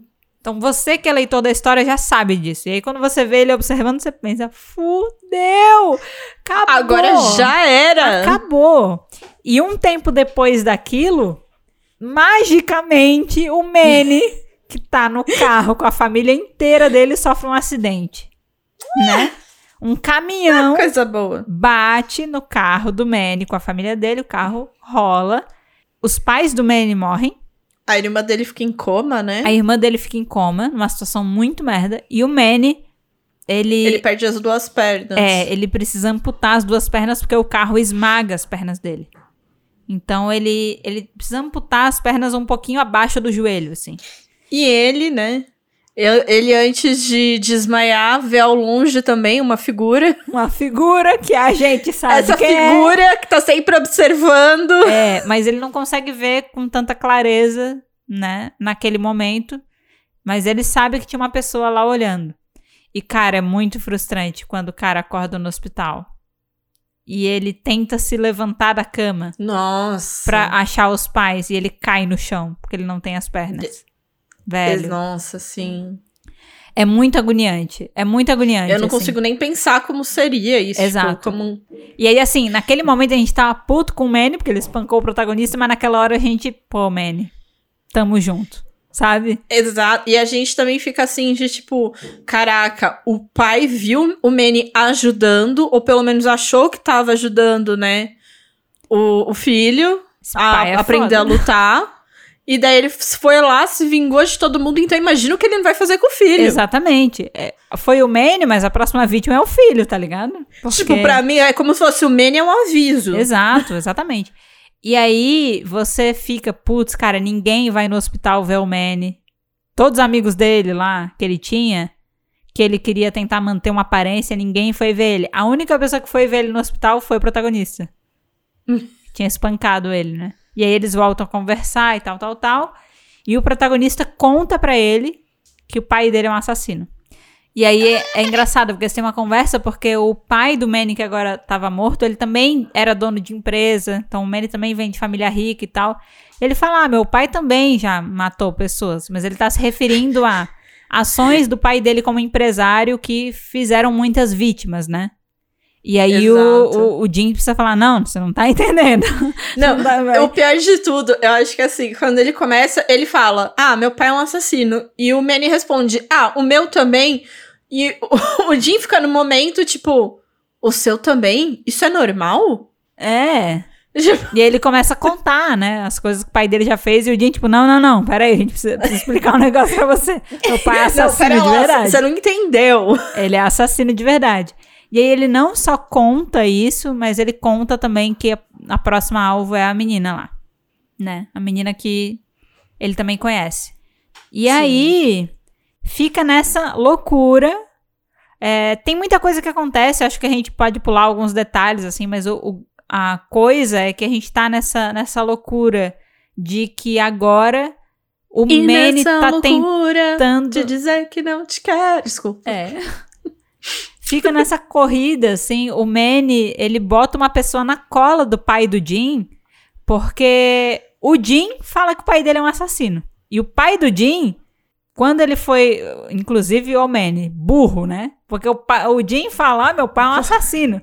e aí o Manny chega pro pai do Jim e fala, eu sei o que você fez no verão passado, sabe?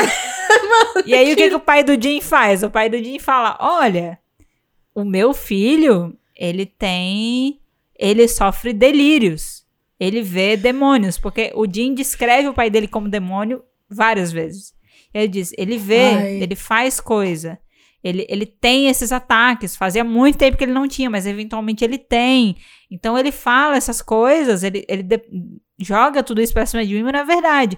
E aí o Manny, ele não sabe quem tá falando a verdade. Né? Se é o Jim ou se é o pai do Jim. Então ele bota uma pessoa na cola do pai do Jim e essa pessoa começa a ver que esse cara é estranho. esse cara é estranho. Estranho é um jeito de dizer. É apenas um jeito de dizer, né? E, assim, antes da gente seguir nessa linha, Uhum. é muito importante chegar, porque, assim, você já teve toda essa reviravolta aí. Meu pai é um serial killer. E daí a gente, tipo, começa a saber que existem meninas que desapareceram que o Jim não sabe quem foi. Sim, porque elas não estão dentro do padrão do pai dele. Exato, tipo, não fui eu. tipo, eu não fui eu que consegui, então. E ele tá passando, né, em algum lugar e ele sente o cheiro de sangue. Uhum.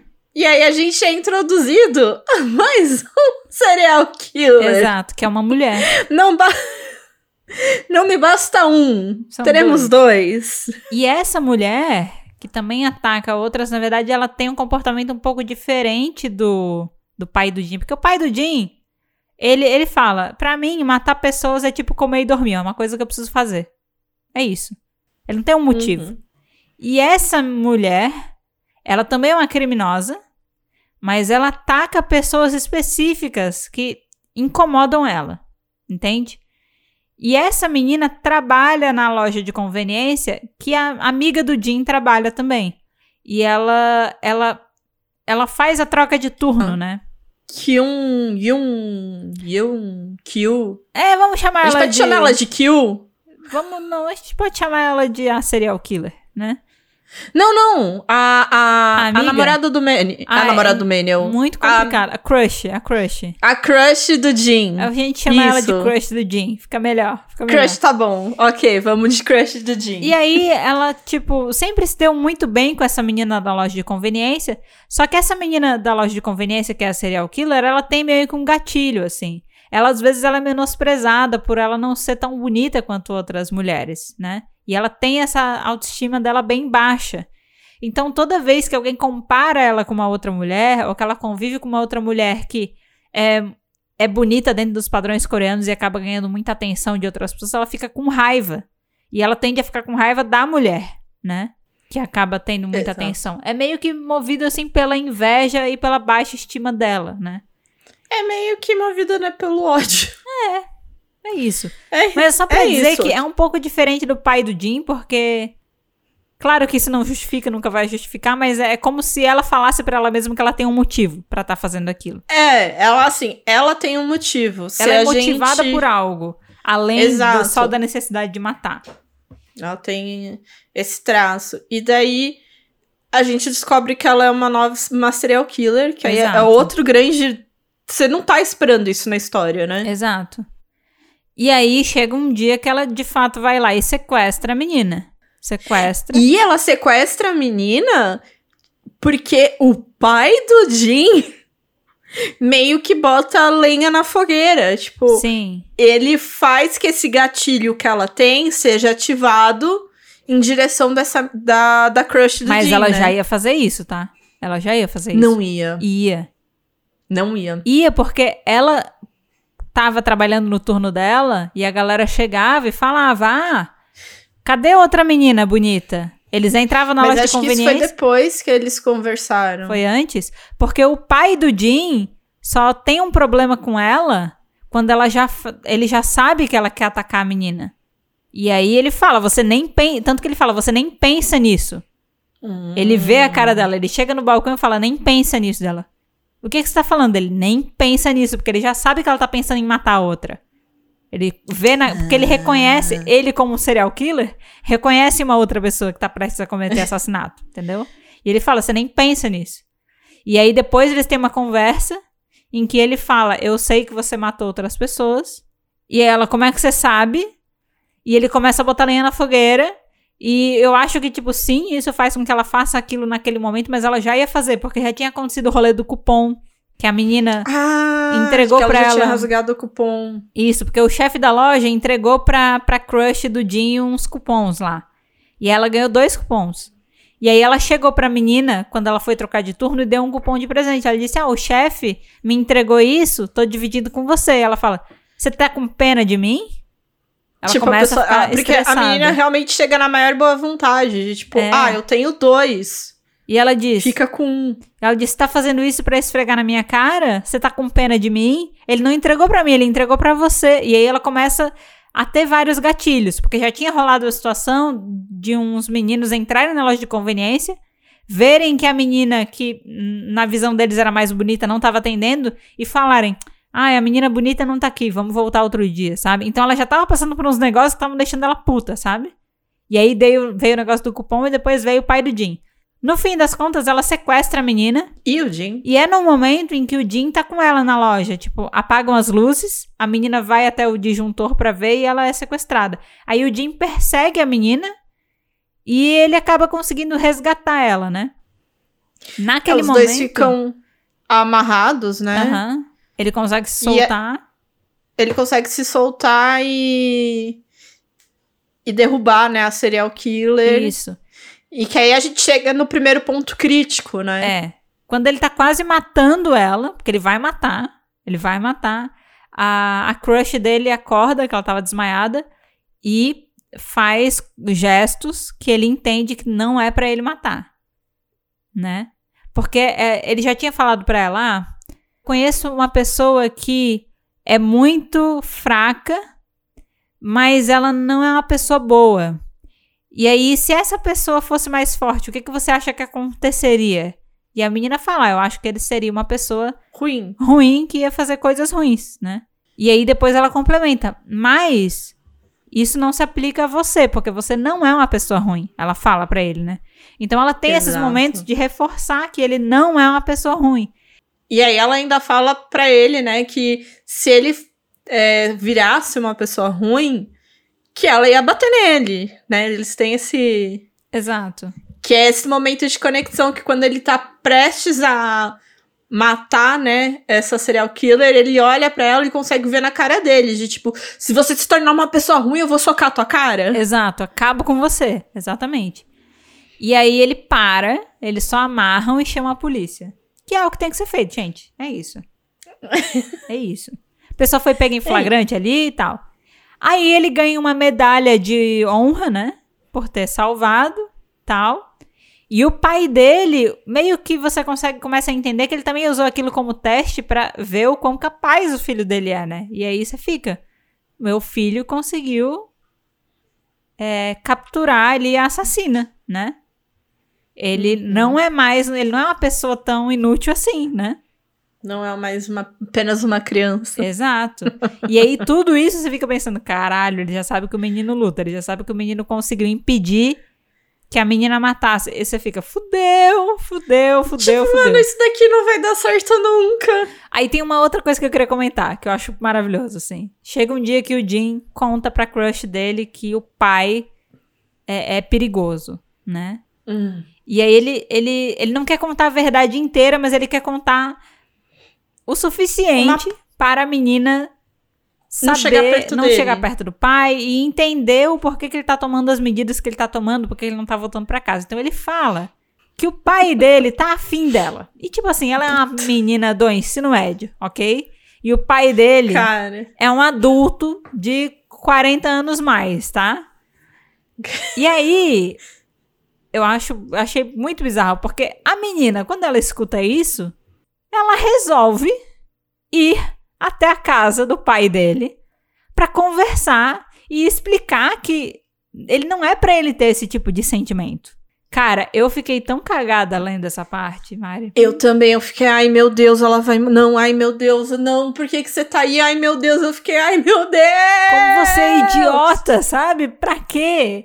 E aí ela chega e quando o pai abre a porta e vê que é ela, ele fica tipo, caralho, eu não tava conseguindo invadir a casa dela esse tempo todo e agora ela tá aqui.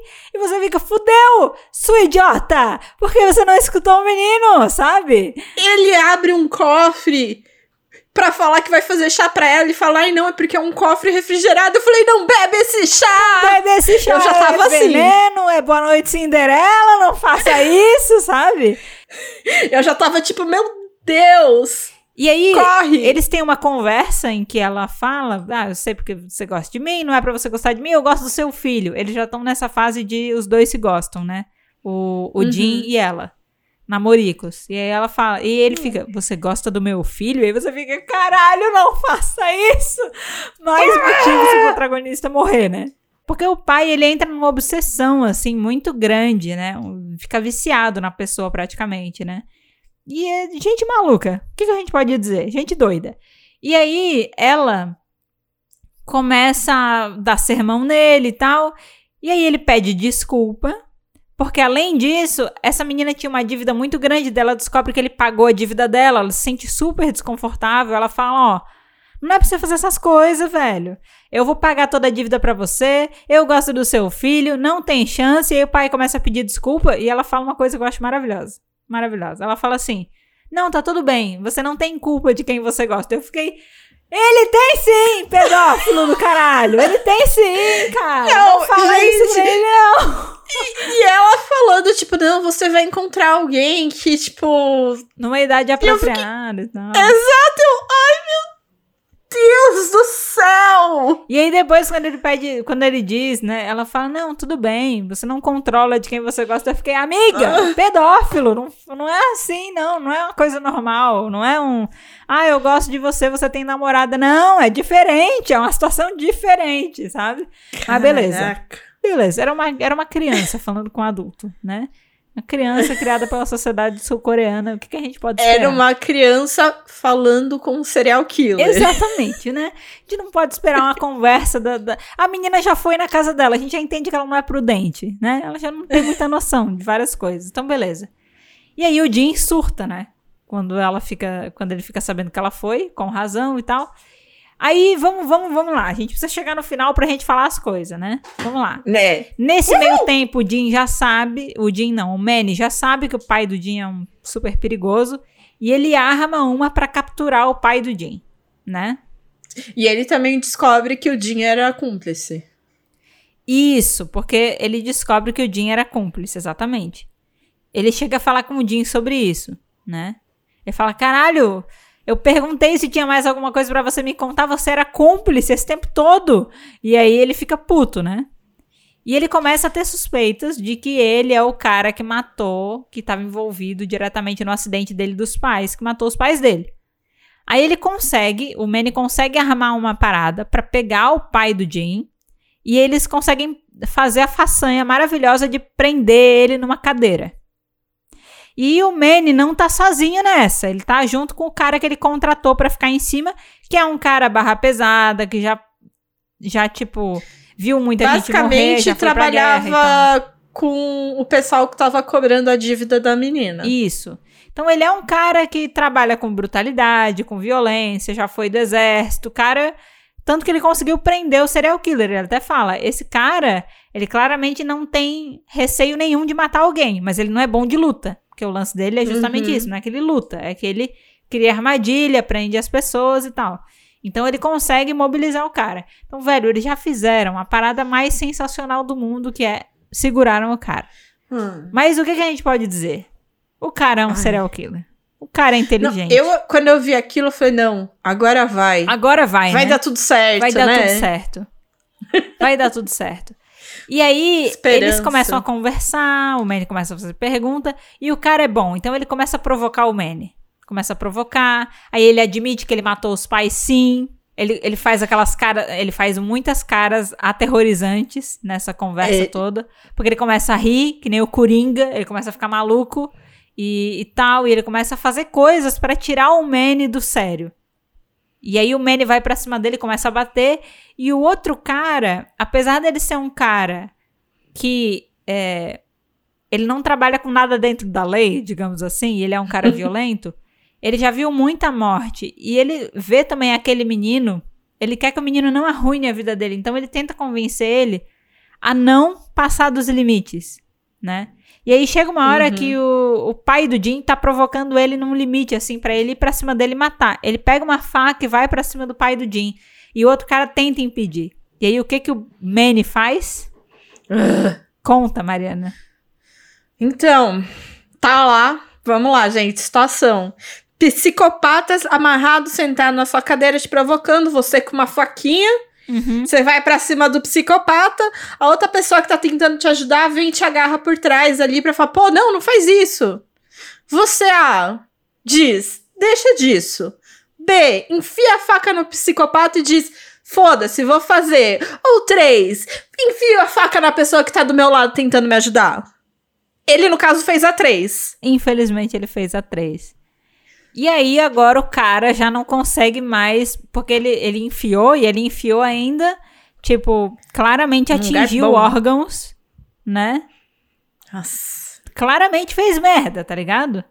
E aí o menino começa a entrar num estado de pânico, porque ele é, atingiu o cara, porque daí ele começa, tipo, meu Deus, eu vou matar uma pessoa, porque o serial killer ele continuou botando pilha. Ele diz: essa faquinha enferrujada sua aí, fudeu, ele não vai sobreviver, não, viu? E aí começa a falar, começa a falar, começa a botar pilha, e o cara ainda consegue atingir o Manny. E a gente precisa lembrar, gente, o Manny, do joelho pra baixo, ele não tem nada. Então, Não. assim, não é fácil pra ele se movimentar. Ele derruba ele da, da cadeira dele lá, e aí ele consegue, tipo. Ele consegue agredir o Manny, se soltar, e ele consegue matar os dois. E tacar fogo no lugar. Isso, e, gente, eu juro, essa É uma parte é uma parte que é- é uma péssima. repetição de quadros Sim. que vai dando um, um negócio. É. Porque você é, é, tipo, mostra de longe, mostra os dois, né, mortos ali. Aí o pai, né, o, né, sai, sai de quadro. Aí ele volta pro quadro. Aí ele vai, né, Esfaqueia um. Faz umas coisas. Esfaqueia o Faz ali com. É, aí volta pro não sei o que, volta com um negócio de gasolina. E daí Joga fica nessa e é gasolina. tipo. Gente, eu, fica, eu fiquei angustiada assisti assistindo. Lendo. Sim. E aí, e, e é tudo uma visão meio que de câmera de segurança que você tem, sabe? É. E aí ele taca fogo no lugar pra acabar com os vestígios, tudo. Só que tem uma coisa importante que acontece nessa cena que a gente não falou ainda, que é importante a gente pontuar. Tem um momento que o Manny fala alguma coisa pro pai do Jim que deixa ele completamente descontrolado. E a gente não sabe o que é. É o único momento que é, parece que ele falou alguma coisa que afeta, só que você não sabe o que é. Porque só dá um close, assim, nos lábios do, do, do Manny, fazendo, tipo, formato de O com a boca, sorrindo, falando outras coisas, e você não sabe o que ele falou. Você só sabe que deixou o pai do Jim completamente perturbado. Eu, quando eu vi aquilo, eu pensei, cara, ele falou alguma coisa relacionada a, a, a mãe do Jim, sabe? Hum, eu achei que, na verdade, ele tinha falado alguma coisa sobre a menina mesmo. Ah, podia ser também, sim. Eu, eu De- pensei nisso. E aí eu achei maravilhoso, porque no lugar que eu tava lendo, assim, quando eu fui na seção dos comentários, quando chegava tipo, ah, o Manny, dois pontos. E aí a galera, blá, um, né, fazendo sons, assim, porque ninguém sabia o que ele tava falando. A pessoa só imitava o som que a boca dele parecia tá fazendo pelo formato, sabe? E eu, quando eu vi o, o Manny falando e eu vi, cheguei no final do capítulo e não revelaram, eu logo fiquei professora do Snoopy. Eu, Manny. E aí, tipo. Porque, cara, eu fiquei muito curiosa. Eu fiquei muito curiosa. Velho, o que, que o Manny falou? O que, que ele falou? O que ele falou? Mas, tipo, deixou ele nervoso, sabe? Será que ele ameaçou? Será que ele falou que tinha alguma prova? Será que ele falou alguma coisa da mãe do Jim, da menina? Ele falou alguma coisa, né? Exato, e a gente ficou quê? Porque o, o cara tava seguindo, né? Será que eles têm alguma coisa? Será que ele falou que vai alguma coisa com a menina? Eu, É. eu não sei, eu fiquei, meu Deus! Exato. É, será que, tipo, ele tinha prova e já denunciou e tava vindo gente? Sei lá, velho. Só sei que o cara escapou. E aí, nessa parte a gente já tá mais pro final da história, porque o cara escapa e ele sabe que daquele caso vai ser. de- Ele não tem muito tempo. Porque depois disso ele ainda vai atrás e mata todo mundo da organização lá. Do, É. Os agiotas. Mata todos os agiotas. Ele mata todo mundo que poderia saber da morte do, do Manny e do outro cara que tava junto, né? Então ele faz assim, ele só não mexe com a irmã do Manny porque ele não Porque vê tá necessidade, porque ela tá em coma. É, foi mal, mas é verdade. É, não, é isso. Mas ele mata um monte de gente. Ele diz, cara, dessa vez eu não vou conseguir me safar, porque ele matou um monte de gente. Então, nisso a gente já tá no final da história. E aí a gente tem o último embate. Qual que é o contexto? O pai dele, na verdade, dá uma última armada pra cima dele, né? Mas assim, o pai oferece pra, pra ele assim, ó, me ajuda em mais um caso, me ajuda com mais um. E eu não vou matar ela, tipo, vai ficar tudo bem. Exato. Eu deixo ela em paz. Deixa você ir viver com ela e tal. E aí, no caso, a vítima dele que ele quer ajuda é uma mulher que ele encontrou quando ele tava fazendo uma reunião por causa da empresa. Isso, é uma assistente de um cara que ele tava fazendo reunião. Isso. Que é- eles eram da China e estavam lá. E aí, negócios. a- o papel do Jim é justamente criar uma situação que atraia ela até a casa deles. Então ele faz o quê? Ele segue a mulher, ela tá num café, ele desmaia, ela leva ele pro hospital, o pai chega desesperado, encontra ela Meu filho. e aí Oh, oferece, convida ela pra jantar na casa deles como agradecimento por ele ter salvado o filho. Né, Não, eu melhor, não, é melhor ainda, porque não é o pai que convida, né? É o Jim que fala: Ai, pai, você não vai nem convidar ela pra jantar em casa? É, o papel de é, o Jim, quando ele quer, é. É. um excelente ator. Então, quando eles estão jantando, eles fazem todo o papel pai e filho, fazem toda uma Nossa. cena e tal. E aí o que acontece? Papai saiu para comprar cerveja, que é a deixa do Jim para marretar a mulher. Só que o pai armou uma. Ele ligou, mandou mensagem para a crush do Jim, falando: Muito obrigada pela sua ajuda, por sua causa. Eu e o Jim fizemos as pazes, tá tudo bem. Até aquele É. momento, ela não sabe que o pai dele é um serial killer. Ai, porque ela, ela só sabe que ele gos- gostava dela. Ele né? é apenas um pedófilo que tava afim da, da amiga só. do filho, só. Somente. E aí ela tira o Jim de casa e fala: vai fazer as pazes do teu pai e tal, não sei o quê. Aí o pai manda uma mensagem e diz: por sua causa, eu e meu filho fizemos as pazes, a gente tá tendo aqui um jantar super legal. Vem aqui com a gente. Vem aqui no dia tal, horário tal. E ela vai. E a hora que ela entra, o Jim tá tipo pra marretar a mulher. Ele ainda não marretou. Ele ainda tava naquele impasse, mas nem o próprio Jim sabe se ele ia marretar ela depois ou não. Mas não precisa, né, gente? A menina entrou e viu ele prestes a marretar. E aí ela ficou completamente apavorada com ele e tal. O pai fez toda a cena. Fez Didinho, toda a o que você cena tá fazendo? Ah, não, faz tempo que você não tinha isso. É, De. Ela não é um demônio. Ela lembra, É. filho, ela é minha amiga, a gente tava aqui jantando. Ele faz toda a cena pra pintar ele como desequilibrado. E eu vou falar aqui, eu, nesse ponto, eu tava, gente, será que ele é realmente o desequilibrado? Porque, tipo, você começa até, a, né? Então, eu também eu fiquei, tipo, numa parte, né? Porque assim, quando ele falou pro Manny Uhum, que. Aí você fica. Mano. Nada a ver. nada a ver, é. Mas quando tem essa parte, aí eu fico. Será que talvez ele realmente tem alguma coisa? E, tipo, talvez o pai dele realmente só seja gente boa, só que ele distorce as coisas. Sim. E você começa a ficar, né? Meio. Será? Mas aí depois você fica, não, não é possível, porque o Manny botou uma pessoa na cola, eles viram, ele confessou, o Jim não tava junto, mas assim, é Então, confuso. Mas a entende? gente não sabe o que, que o Jim disse. É, E daí você fica assim: será que ele disse que descobriu que, tipo, eu sei que é o seu filho que mata? é, tipo, tem, tem, tem, muita, tem muita coisa, assim, por trás, que você não sabe direito o que está acontecendo, né? E, e aí, é, a menina fica completamente apavorada, e o pai fala, esse é o teste final. Agora que ela sabe que você é assim, será que ela vai querer ficar com você mesmo, né? Se ela mesmo assim quiser ficar com você, eu deixo vocês em paz, né? Mas aí agora você que vai ter que lidar com isso. E você fica, filha da puta, não deixa seu filho ser feliz, né? Caralho. Né? Tinha que fazer isso? Tinha que fazer tudo isso. Aí, depois desse rolê que ele vai, conta pra menina que ele, na verdade, ele fez todo aquele rolê, ele era cúmplice do pai dele, mas ele nunca matou, e a menina aceita, né? Ela demora um tempinho, ela fica puta, ela diz, você vai ter que denunciar o seu pai, é, confessar as coisas que você já fez de errado, mas ok. Pagar por isso, mas eu vou tá aí. Eu vou estar aí. Você cumpre a sua pena, quando você sair a gente se resolve. Mas ela, meio que ela mostra que ela tá junto com ele. E aí o Jim tá determinado a denunciar o pai, certo? Certo. Mas aí, o pai sequestra a menina.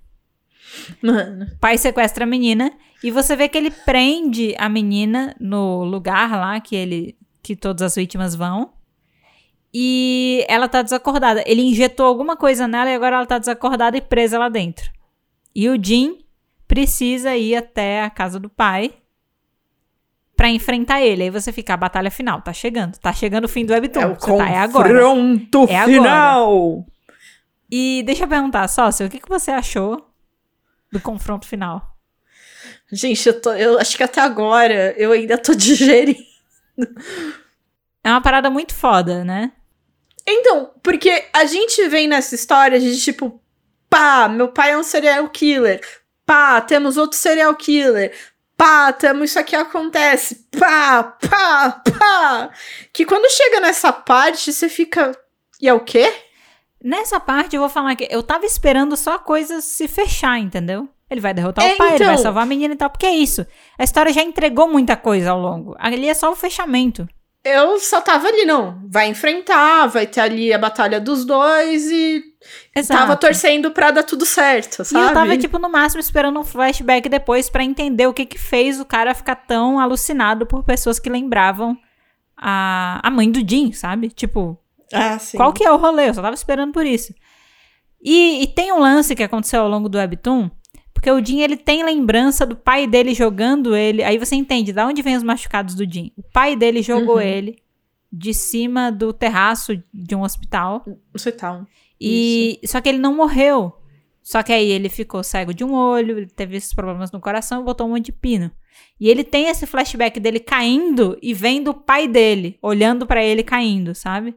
E ele fica, você já tentou me matar uma vez? Ele já fala isso durante o webtoon e tal, um monte de coisa. Então, isso inclusive reforça mais de que, tipo, se o pai tentou, ma tentou matar o Jin quando ele era pequeno, imagina agora que ele pode enfrentar, tipo, que ele está criando meios pra enfrentar o pai. Eu falei, esse menino vai morrer. Exato.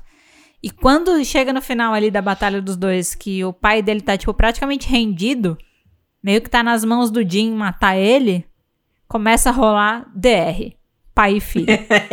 Batalhas de DR! DRs. E aí, tipo, cria-se um clima tenso entre os brothers, entendeu? e aí, o pai dele começa a, tipo, falar coisas que dão a entender que o Jin, as memórias do Jin não estão muito corretas. E que Sim. eles não são tão diferentes um do outro. Porque o Jim começa a fazer que falar, você ia machucar, você sempre nunca deu bola pra mim, e ele fala, você é a pessoa mais importante pra mim. Eu jamais machu- machucaria. te machucaria. Eu jamais mataria você. Ele fala, mas e aquele dia que você me ameaçou? Ele diz, ah, aquilo foi só da boca pra fora. E ele fica, mas você já tentou me matar. Você já me jogou do, do, do terraço. E ele fala, você tem certeza que você tá lembrando das coisas direito? Caraca, mano, esse momento. E aí você, você leitor, você fica, não é possível. Ele tá me manipulando de novo? Não é possível. Não é possível. É, é, porque Nada faz uma sentido. coisa que é, que é importante também é que o Jin. E assim como em Sweet Home, que a gente tem um personagem lá principal que ele conversa com a parte demônio dele, isso é uma coisa que os dois têm meio que em comum, né? E é desenhado do mesmo jeito, inclusive. É desenhado do mesmo jeito. O Jin também tem várias conversas com esse interior dele, como se fosse esse demônio dentro dele. Então você realmente, em algumas horas, começa a duvidar da sanidade dele. Exato. E aí, Né? numa dessas conversas e com o. E ainda com o estímulo das falas do pai dele, ele lembra que não foi o pai dele que jogou de cima Caraca. do terraço do hospital. Foi a mãe dele. Ana. E não é que só foi a mãe dele, É. de tipo, não é que a mãe surtou um dia e jogou o menino do terraço. Exato. Aí você começa a entender o que que fez a mãe jogar ele do terraço. Assim, gente, nada justifica você jogar uma criança do terraço, mas o que que fez a mãe achar que aquilo seria uma parada boa de se fazer, né? E aí, flashbacks começam a voltar e mostra que o pai do Jim sempre foi essa pessoa completamente maluca, né? Ele sempre foi um maníaco, serial killer. Mas quando ele é, o Jim era criança, teve um dia que ele invadiu o espaço do pai dele, em que ele torturava e matava as vítimas. E ele era, tipo, muito criança. Ele devia ter uns sete anos, tá ligado? Muito criancinha. Era muito criancinha mesmo. E aí, quando ele entrou e viu o pai dele naquela situação, ele começou a brincar com o pai dele. Ah, se divertir. O pai dele falou: esse é o nosso segredo, essa é a nossa brincadeira. E aí ele brincava de esquartejar as vítimas com o pai dele, e tipo e tal. Quem nunca? Um dia ele foi encontrar a mãe dele na cozinha, ele tava sujo de sangue. E a mãe dele começou a perceber vários comportamentos. Ele pegava insetos e ele esquartejava os insetos que nem o pai dele esquartejava os corpos, né? E um dia a mãe viu o que o pai fazia e que o Jim fazia junto. E ela perguntava pro Jim: Jim, você gosta de brincar com seu pai? Ela falava: Sim. Ele falava: Sim, gosto. E aí ela perguntava: Você ama o seu pai? Sim, eu amo meu pai. E ela perguntou: E você me ama? mais. E você me ama? Ela disse: Sim, eu amo você. Mais do que o meu pai até. E ela ficou numa situação em que ela estava casada com um cara que era um maníaco, que ela chamava de demônio, e o filho dela também era um demônio. Então ela tenta fugir com o filho, e aí eles vão parar num hospital, numa clínica, em alguma coisa assim. Só que um dia o Jim liga pro pai dele e fala onde eles estão. É que acho que eles sofrem um acidente, né? De carro Quando ela tá fugindo. É. Quando ela tá fugindo, e aí ela pede pro Jim, tipo, não chama o seu pai, não, fala, que nada. a gente tá aqui e tal. E o Jim fala, né? Criança. e o Jim fala. Ele liga pro pai, porque ele tá com saudade do pai. E quando a mãe fica sabendo que o pai dele tá vindo, ela pergunta de novo, Jim, deixa eu perguntar mais uma vez, você realmente gosta das brincadeiras que seu pai faz com você? Ele fala, eu gosto. Tipo, você tem vontade de brincar com seu pai de novo? Ele fala, eu tenho. E aí, nesse surto, porque ela já tá surtada que o pai tá vindo, ela pega e joga o filho do terraço do hospital. Só que quando ela tá para jogar, o pai dele entra no terraço. Então, quando ele tá caindo, a imagem que ele vê é do pai dele vendo ele cair. Porque o pai tenta salvar é. ele a tempo e não consegue. Entendeu? Caraca. E Gente, essa é, é imagem, é... ele apagou todo o resto por motivos de trauma. E ele só ficou com essa imagem do pai vendo ele cair na cabeça da, da, do terraço. Que fez com que ele acreditasse que foi o pai dele que jogou ele esse tempo todo. E a gente vê também o quê? De, depois disso, a mãe dele, a gente descobre que ela nunca morreu. Ela só foi parar num centro psiquiátrico. Afinal de contas, ela jogou Porque, o filho, né? criança, do terraço. E aí todo mundo vê que ela tá surtando. E a gente tem um flashback do que o Manny falou pro pai do Jim. Que fez Nossa, ele ficar surtado. Mano. Essa parte Cara. me chocou bastante. É, e o Manny tinha falado para ele que ele ia matar o pai do Jim. Ele ia matar o filho dele do mesmo jeito, de uma maneira bem sofrida. E é, ia cortar as pernas dele também. É, ele disse: Eu vou deixar ele do jeito que eu tô. Eu vou acabar com ele, vou cortar as pernas dele, eu vou. E ele falou. E isso deixou o pai dele completamente surtado, o pai do Jim. Completamente surtado. A possibilidade dele fazer alguma coisa de ruim pro filho dele. E aí tem vários flashbacks que a gente vai tendo que o que o pai do Jim fez com o Manny não foi para impedir o Jim de lutar, foi quando ele viu que o Manny tava espancando o filho dele, sabe? Nossa, gente, tipo, toda essa revelação que a gente vai tendo de que, tipo, o, o Jim era meio psicopata, meio psicopatinha, e que realmente era o passatempo dele com o filho, que ele gostava, e que ele, tipo, amava o filho uhum. desse jeito, né, torto, e que, que ele faz tudo para defender o filho. É. É, é tipo.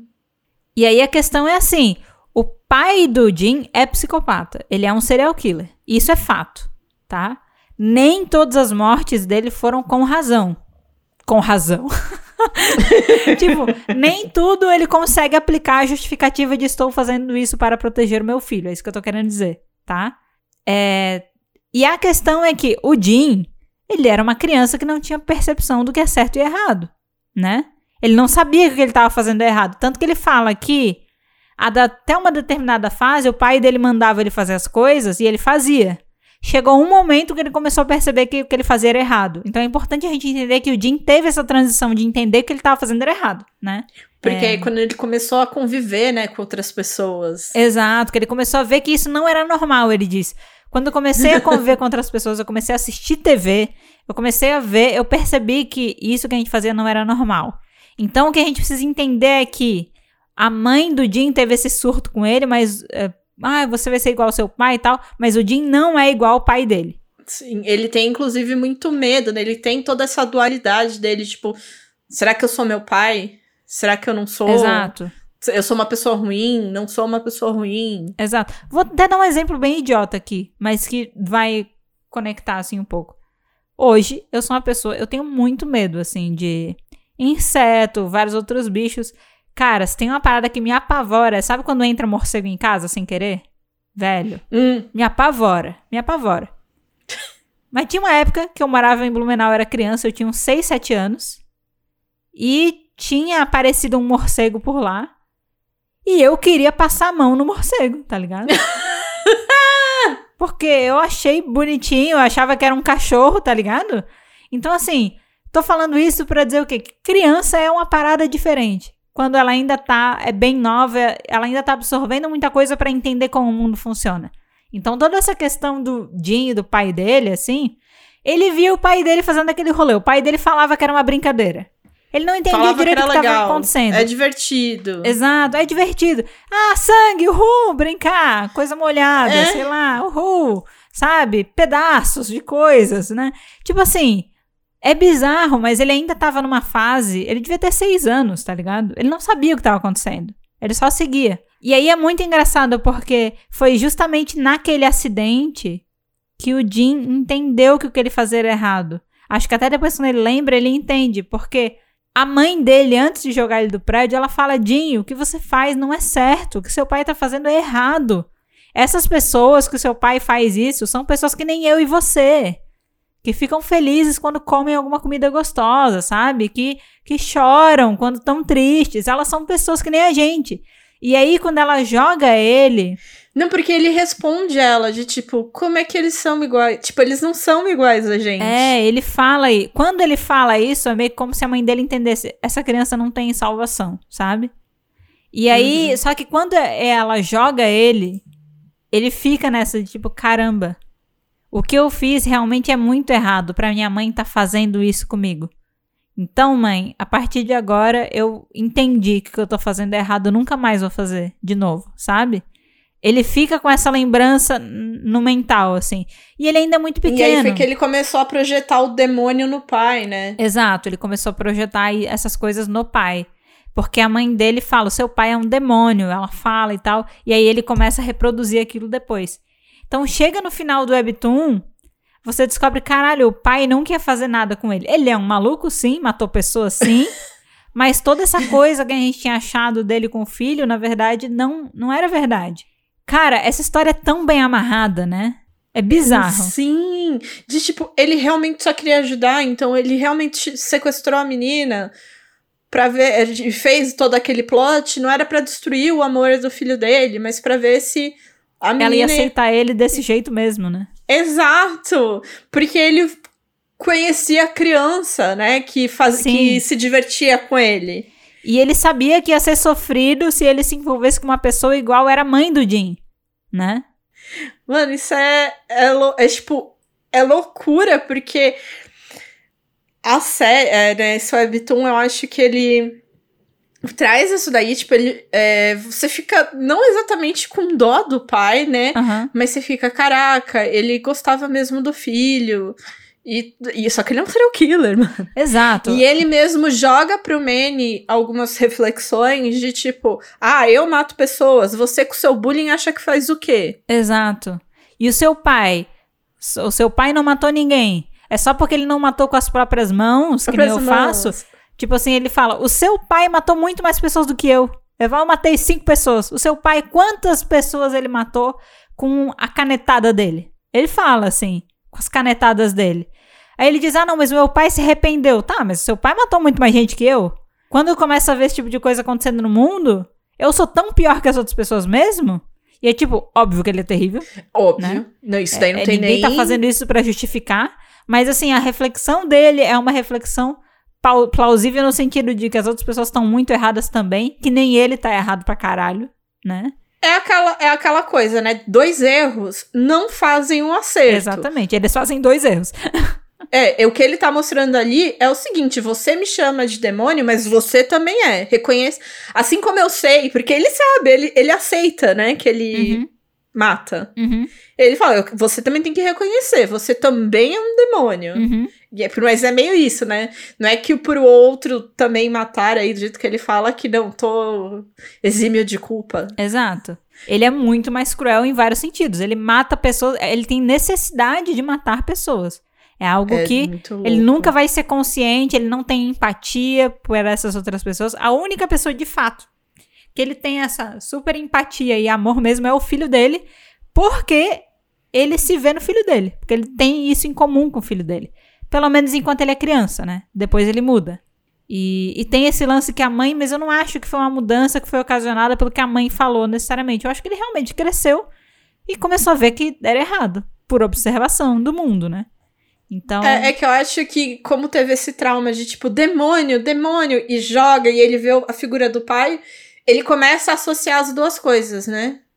Aham. Uhum esse desespero da mãe e tal, e o pai, e o demônio. E aí, conforme ele vai vivendo, vai entrando na sociedade, ele fala: Pera. Então é isso aqui que minha mãe quis dizer, entendeu? Isso, isso. Aí eu acho que. Isso com certeza ajudou. Vai... Mas eu acho que se isso não tivesse acontecido, mesmo assim ele ia ver, ia ver que é errado. Porque ele tem capacidade de sentir empatia, ele tem capacidade de desenvolver isso diferente do pai dele, entendeu? É, tem alguns momentos que você fica até na dúvida se ele é ou não é igual ao pai dele. Eu, ah, inclusive, mesmo ele tendo todo esse processo com a menina e, Aham. e não sei o que, eu ainda fico ali com uma pulguinha de tipo. Isso é legal. Será? Isso é bom. Será? Sabe? E, e eu acho que é isso que eu gosto. Eu, eu gostei muito, né? Não... Mano, eu li o bagulho em dois dias. Sei lá, Sim. eu li 20 capítulos num dia e todo o resto no outro. Aham. Foi uma coisa nesse nível. Eu, eu chorei nessa história. Eu chorei no final. E eu quase chorei quando o Manny acordou com as pernas amputadas. Ai, foi. Eu fiquei Eu muito ficado- puta quando eu descobri o que o Manny falou. Também. Fiquei muito puta, muito mesmo. Nossa. Eu também fiquei, E- tipo. E no final, assim, tipo, aquele rolê do pai não é humanizar o cara, mas é tipo, caralho, velho. É que é foda. É uma história triste, tá ligado? É muito triste. É pesado, entende? Tipo, tinha muita gente falando, ah, cuidado e tal, pra tipo, você não humanizar uma pessoa que faz muita merda, mas eu acho que ficou bem claro que o pai dele é uma pessoa ruim. Ninguém tá dizendo que ele fez foi correto, entendeu? Sim. Mas aquela virada de você achar que ele era uma pessoa que não se importava com o filho, pra na verdade o filho é a pessoa que ele mais ama do mundo, a única, a última pessoa que ele machucaria é o filho, tá ligado? Aquilo me pegou, sabe? Me pegou assim. E, e no final o pai comete suicídio ainda, né? Então tem essa questão Sim. também. E que aí tem toda a situação que ele abraça o quadro. Que era o quadro que ficava a marreta. É, ele tem um quadro na casa que atrás é onde o filho guardava a marreta. E aquele é um quadro que. O nome do quadro O é Pai e título, Filho, é. alguma coisa assim. E ele comprou Sim. justamente por causa disso, né? E é mais uma vez, mais uma reafirmação, tipo, do amor que ele tem pelo filho, sabe? Né? Que tudo é o filho dele. E você fica, caralho, velho. Por essa eu não esperava. É, você fica. E assim, porque eu acho que ele tem várias coisas, né? Tem primeiro a amizade dos três, né? Da Crush, do Manny e do Jim, que você queria acreditar que ia ser uma amizade, Aham, né? Eu achei que aquilo poderia virar uma amizade, mas sim. é, eu devia ter me atentado ao gênero que eu estava lendo. Não é mesmo? Não é Você mesmo? humaniza um e demoniza o outro, tá ligado? É isso, é uma troca justa. Porque aí quando você descobre. Porque assim, tem todo lá e você acha que talvez o Manny só cedeu à pressão de. Pô, Essa questão social mesmo, de Sim, o lugar que ele começou a ser zoado, então ele não queria ser zoado e tudo mais, e por isso que ele se vira contra o Jim, mas aí você vê que não, mano. Ele nunca foi amigo do Jim. Ele tava ali quando tava, quando.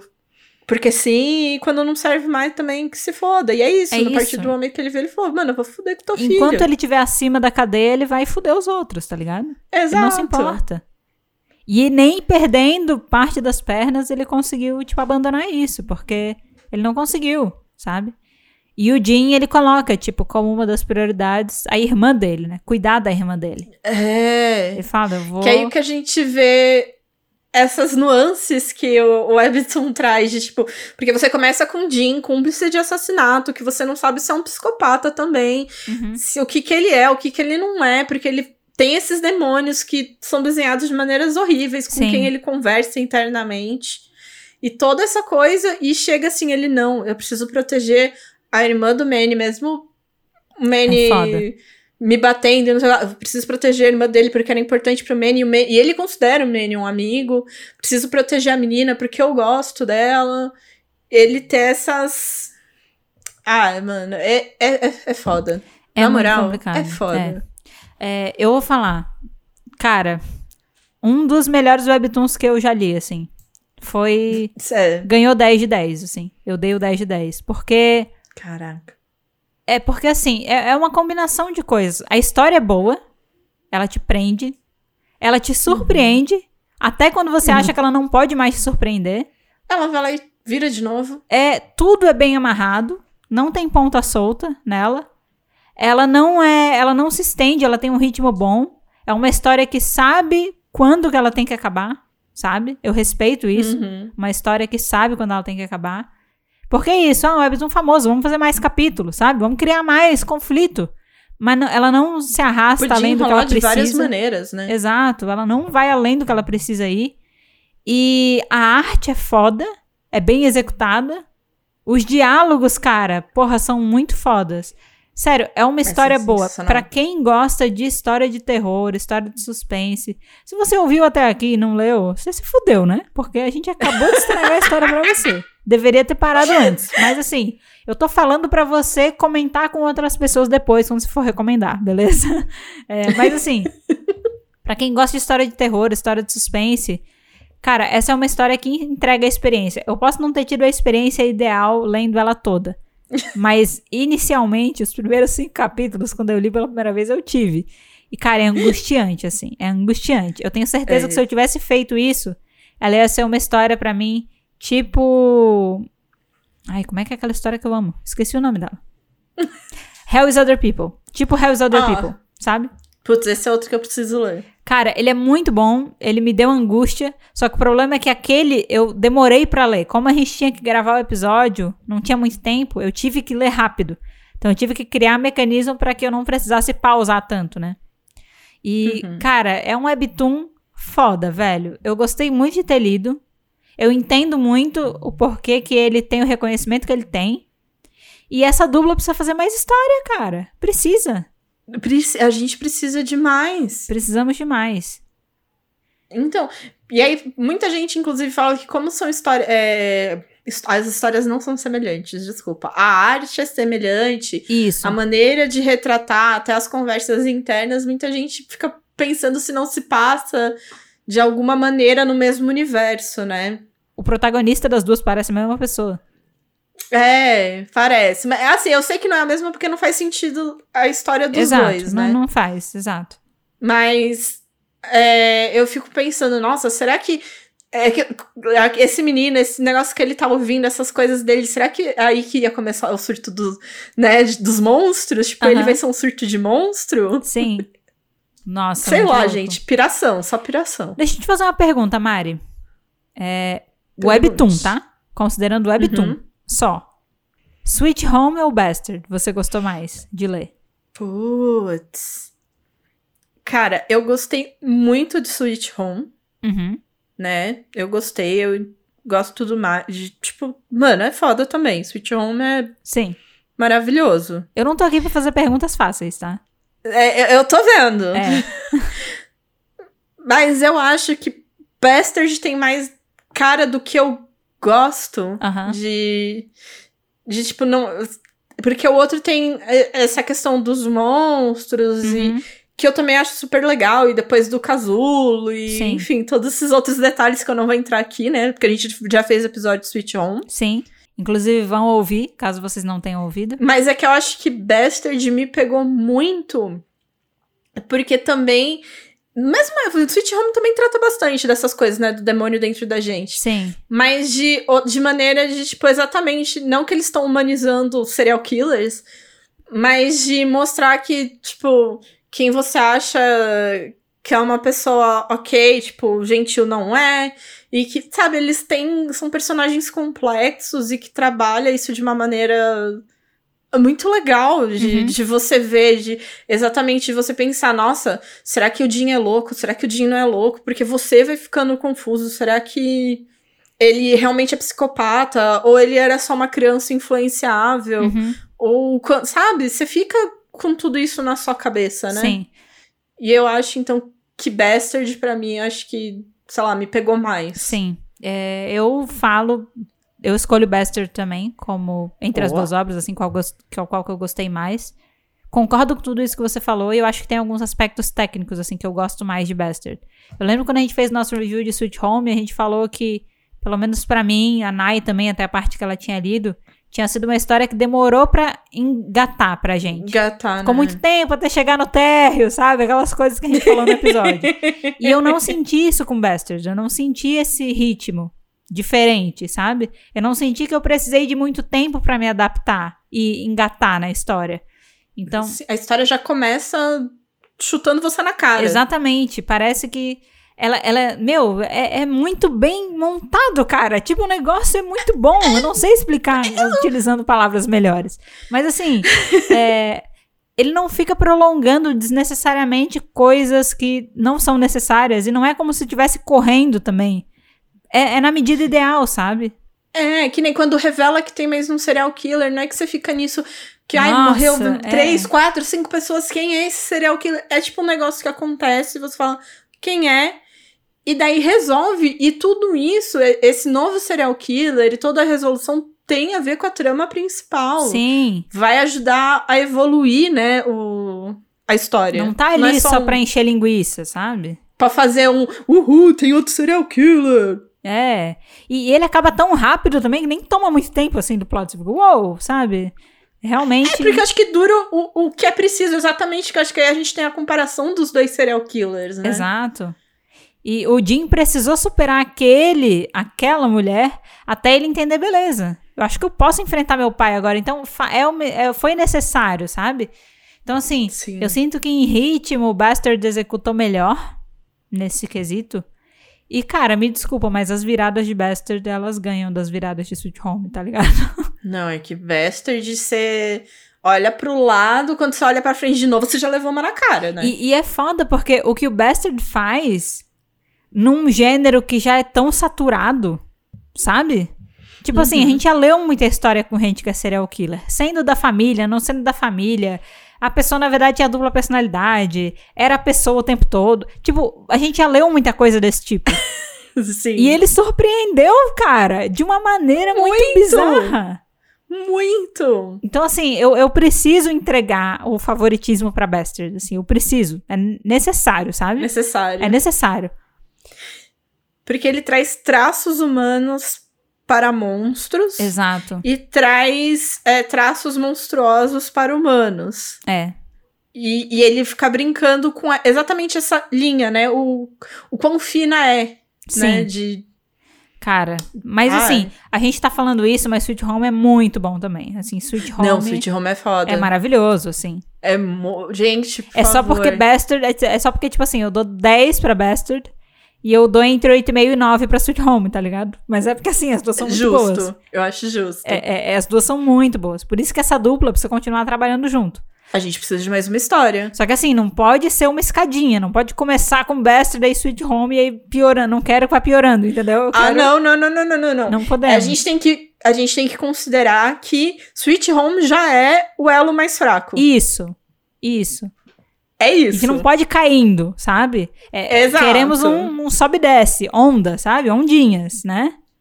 é isso que a gente quer. Só se eu acho que assim, pra gente terminar o episódio, a gente podia falar um pouco mais da adaptação junto com. Depois que a gente falou da história e falou que a gente gostou da história, né? O que, que a gente espera pra adaptação? Porque a gente já viu, é, a gente já leu Sweet Home, e a gente já viu. A gente já sabe que teve adaptação também, que vai ter mais temporadas. Yay! Então vamos. O que, que a gente espera pra adaptação? Mas antes, deixa eu só trazer alguns dados, pode ser, Sácia? Traga, traga para todos nós alguns dados. Amamos dados. Seguinte, até o momento, a gente não tem muitas informações sobre essa adaptação pra K-drama, tá? É, a gente não sabe direito quem é que vai pegar, quando é que vai ser lançado, se vai ser lançado. O que a gente sabe no momento é que ela tá numa fase de montar o elenco. Então estão saindo Uh. notícias de especulação de quem vai compor o elenco, né? E até o momento, o que a gente tem de, de noção, assim, é que o Park Ji-hoon, que fez parte do 101, ele recebeu proposta para ser o protagonista de Bastard, né? Então, para interpretar Eugene. E, e aí, é, foi confirmado que ele recebeu a proposta, mas ninguém disse se ele vai pegar o papel ou não. Ou seja, tá na conversinha, né? Porque é isso. Estão tem que... lá negociando. Exato, tem que mediar e entender o que, que ele vai aceitar, porque ele pode ter recebido outros papéis aí que podem chocar com, com a data desse, da gravação desse K-drama. E aí, o que, que a gente pode falar sobre o Park Ji-hoon, além do fato dele ter feito parte do 101, é que ele atuou também como um dos protagonistas é, da adaptação do webtoon Week Hero, que foi Week Hero Class 1. Se eu não me engano, está disponível na Netflix e fez bastante sucesso. Ele foi muito elogiado pela atuação dele naquele K-drama, muito assim. Ele já tinha feito outros papéis antes, mas parece que esse foi um que Sobressaiu. cravou, assim, ele. É, para ele receber propostas ainda melhores. E, bom, o Week, é, a adaptação de Week Hero, né? Week Hero também é webtoon. Eu sei que muita gente gostou, eu ainda não assisti. Quero assistir, tenho vontade de assistir. Quem sabe um dia a gente não faz um episódio sobre. É um webtoon de ação, né? A Nai já Ah, até comentou só. sobre ele aqui. E de repente a gente não faz um episódio sobre esse assunto. Mas eu vi bastante gente assim achando interessante o fato dele estar tá sendo cotado para ser o protagonista e achando que é uma boa escolha, sabe? Que ele vai mandar bem. É, eu, como eu não assisti, né, esse Wiki Hero, eu não, não tenho como exatamente opinar, porque a gente sabe que o papel do Jim vai ter muito essa dualidade, então realmente Isso. tem que ser essa pessoa. É, tem que ser realmente essa pessoa com cara de inocente. Isso. Porém, tem que entregar um lado sombrio quando Exato. necessário, né? Exato. Então, assim, eu acho que a escolha do, do elenco realmente vai ser primordial para essa história. E eu, assim, o que eu espero é que eles entreguem algo numa vibe tipo Kingdom, né? Que é aquele de zumbi. Uhum. Que eu, eu espero que tenha essa atmosfera, um pouco dessa vibe, assim, Sim. de Kingdom. Cara, eu espero. O que eu espero para essa. Eu espero duas coisas dessa adaptação, tá? A primeira é que é a mesma coisa que eu sempre falo, assim, para adaptação de webtoon de terror. Eu preciso de um diretor que trabalhe pra caralho uhum. com terror, sabe? Uhum. Eu quero realmente que o K-drama consiga transmitir angústia. Eu quero realmente close fechado. Eu quero realmente uso de maquiagem e de expressões, sabe? Precisa estressar, porque diferente de Sweet Home, isso aqui não é uma história com uma pegada monstruosa. Então, a, a, maldade, o terror vai ter que vir das pessoas. Das pessoas. Exato. O máximo que eles vão poder fazer é uma maquiagem, alguma coisa, mas não vai conseguir fugir muito do que elas conseguem fazer. Eu preciso que a direção saiba muito bem o que ela tá fazendo no quesito terror, sabe? Não só o uso de trilha sonora que a gente já sabe, mas eu preciso que a cinematografia ela converse muito com isso. E eu quero ver eles irem mais pra esse lado, porque às vezes parece que eles seguram a mão. Eles não querem fazer uma história que é de terror, sabe? Sei. E eu quero que eles façam, cara. Faz, Por favor, velho. gente, o bagulho é medonho. A parada é de terror. Você tá adaptando uma parada de terror, não precisa suavizar, cara. Não suavizi não suavizivem. não suavizivem, tá ligado? não façam isso. E aí eu tenho uma outra coisa. Sigam a história. Não me vem, não me vem criar história além da história. Não, é sério. Ô, Sácia, vamos lá, olha aqui. Olha aqui. Eles já vão ter hum. desafio suficiente de adaptar. Certo. A gente tá falando aqui de uma história praticamente 10 de 10. Verdade. Se você for adaptar e você for mudar essa história, você vai ter que fazer uma parada tão boa quanto ou melhor. A gente não quer uma adaptação que piore a história, certo? Certo, justo. Né? Só que uhum. essa história já tá muito boa. Então, assim, melhorar essa história.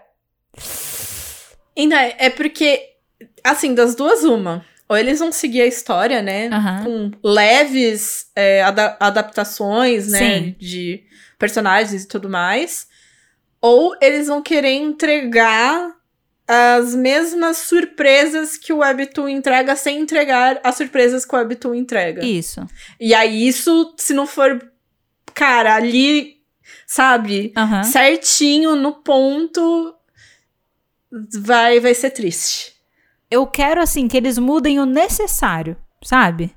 O que é Somente é necessário, necessário. para contar O extraordinário é demais. Ah, isso aqui, exato. Exato.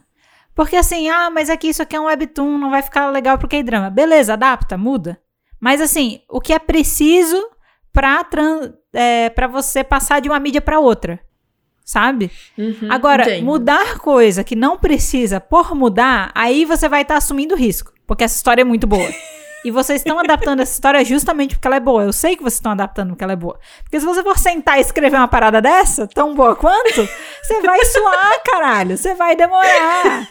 E esse webtoon, ele demorou alguns bons anos para se concluir, entendeu? Então, assim, você tá adaptando, você não é idiota, você tá pegando uma história boa para adaptar, um roteiro bom, entendeu? Para você não ter que se preocupar também com amarrar uma história toda. Senão sabe? depois a gente vai ter que vir aqui descascar o K-drama, a gente não quer. Exato. Porque se for preciso, a gente vai.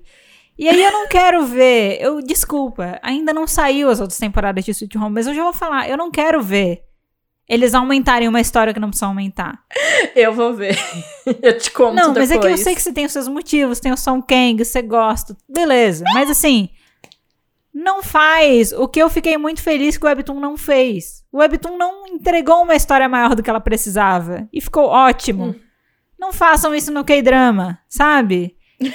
Eu sei que tem gente que vai, ai, segunda temporada, a história tá redondíssima, o povo tá pedindo segunda temporada. Mano, tá maluco? Tá pedindo segunda temporada pra quê? Só pra ver a mesma galera? É, pra gente ver o Song Kang de novo. É, mas não faz isso. Porque, olha, vamos falar de Toy Story aqui? Toy Story. Toy Story teve uma trilogia impecável, né? Aham. Aí fez a bosta do filme 4. E vai fazer o 5 agora. Pra quê? Eu pergunto, pra quê? Não, não fala, não fala assim do filme 4. Ah, sócia, pelo amor de Deus. É, eu, eu, eu, Pelo eu, amor eu de nem vou, eu, Deus. eu não vou querer entrar no, no tópico, porque senão a gente vai fazer outro, outro episódio. Eu fui assistir Toy Story 4 no cinema. E eu nunca fui uma pessoa muito ligada com Toy Story, entendeu? Tipo assim, ó, os meus filmes preferidos da Pixar, eles são filmes únicos.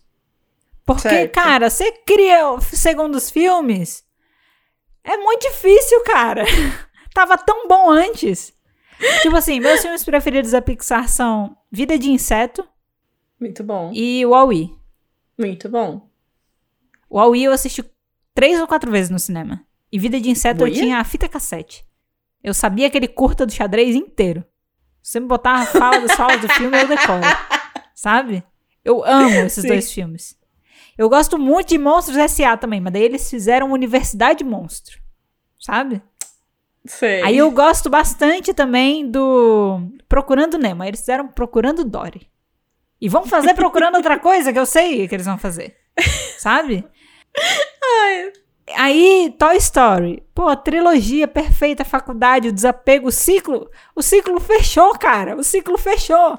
Aprendam que o ciclo fecha. Aí você faz aquela coisa. O Woody abandonou os amigos pela. Tipo. Caralho, velho, eu não acredito.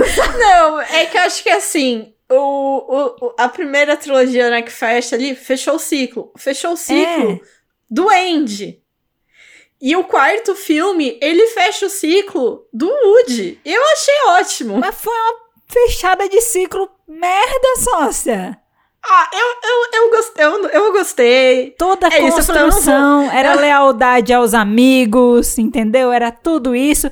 A Bonnie, quando termina lá o terceiro filme, ela vai valorizar o Woody, aí ela troca ele por um lixo com um olhinho. Pelo amor de Deus, cara. Ela é uma criança, cara. Eu sei que é criança, velho, mas dá raiva, mano. E o Woody vai lá e larga todo mundo pra viver um amor. Só se é você que não é a pessoa do romance, como é que você não fica revoltada com um negócio desse? Porque não é só, tipo, ele tá pronto agora. Entendeu? Ai, que. Assim, ó. Eu não vou justificar a continuação da história. A gente consegue achar razão. Eu já falei aqui. A gente pode justificar o que a gente quiser. Mas, pô, pra que. Aí me eu te pergunto: fechou o ciclo do Woody. E agora, no 5, vai fechar o ciclo de quem? Aí eu não sei, eu vou ter que ver pra saber. Eu vou ter que ver pra ver o que, que eles estão propondo. Vão, vão até fechar o ciclo do senhor Cabeça de Batata. fechar o ciclo de todo mundo. Todo mundo. Do pinguim, Eu não sei. do pinguim que não apita, do dinossauro. Não, gente, não. Não, vamos lá. Do A cachorro salsicha o Woody e o Buzz como personagens principais, né? O Buzz já O teve Woody, o o filme Buzz dele e o até. Andy. Olha como eles estão. Olha como eles eles estão pensando, porra, Toy Story acabou. Eu vou te falar o que aconteceu, sócia. Acabou o terceiro filme, eles falaram, gente, trabalho maravilhoso, hein? Que legal. E agora? Como é que a gente vai fazer dinheiro? Porque os filmes novos não estão a mesma coisa. Não tá a mesma coisa que os antigos. Pô, vamos fazer o 4. Vamos fazer o filme do Buzz. Vamos fazer o 5. É isso. Essa é a explicação. Essa é a explicação. Não. Gente, a questão monetária é óbvio, senão não iam, tipo, fazer o tanto de live action que estão fazendo É. por motivos de tá pronto. Vamos pôr assim, né? Sim. De tipo, já tem memória afetiva de pessoas, já tem história pronta, já tem músicas que estão na memória das pessoas, já tem todo um apelo pronto, Uhum.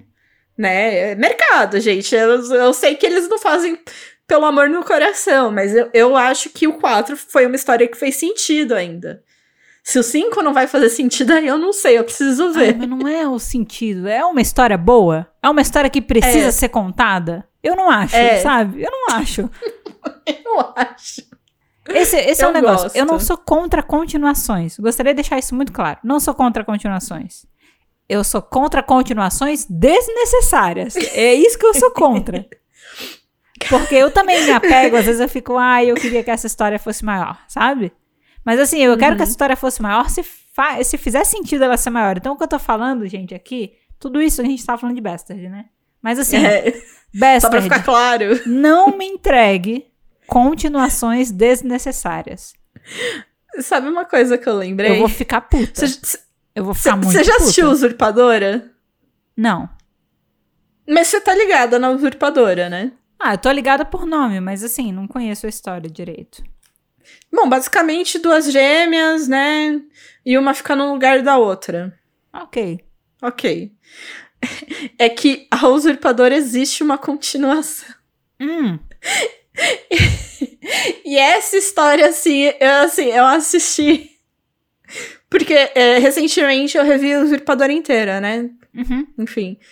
E tem ali um que seria um episódio especial que chama Lenda Usurpadora. Uhum. E a história se passa um ano depois dos acontecimentos da novela, né? Uhum. Aquela história precisava ser contada? Não. Não. Aquela história agregou alguma coisa? Não. Eu me diverti assistindo, vendo aquela palhaçada. Ah, total. Então, às vezes, vai que entregam, assim, uma continuação. Não, total. Mas aí é isso. Eu não tô aqui pra falar do quesito diversão. Hum. Eu gosto e me divirto vendo muita coisa ruim. Gostaria de deixar isso muito claro aqui, tá? Eu tenho dias que eu caço coisa ruim pra ver. Ok? Não vem me entregar uma coisa boa. Eu não quero coisa boa. Eu quero coisa ruim. Sabe? Uhum. Por quê? Porque é o que eu tô procurando.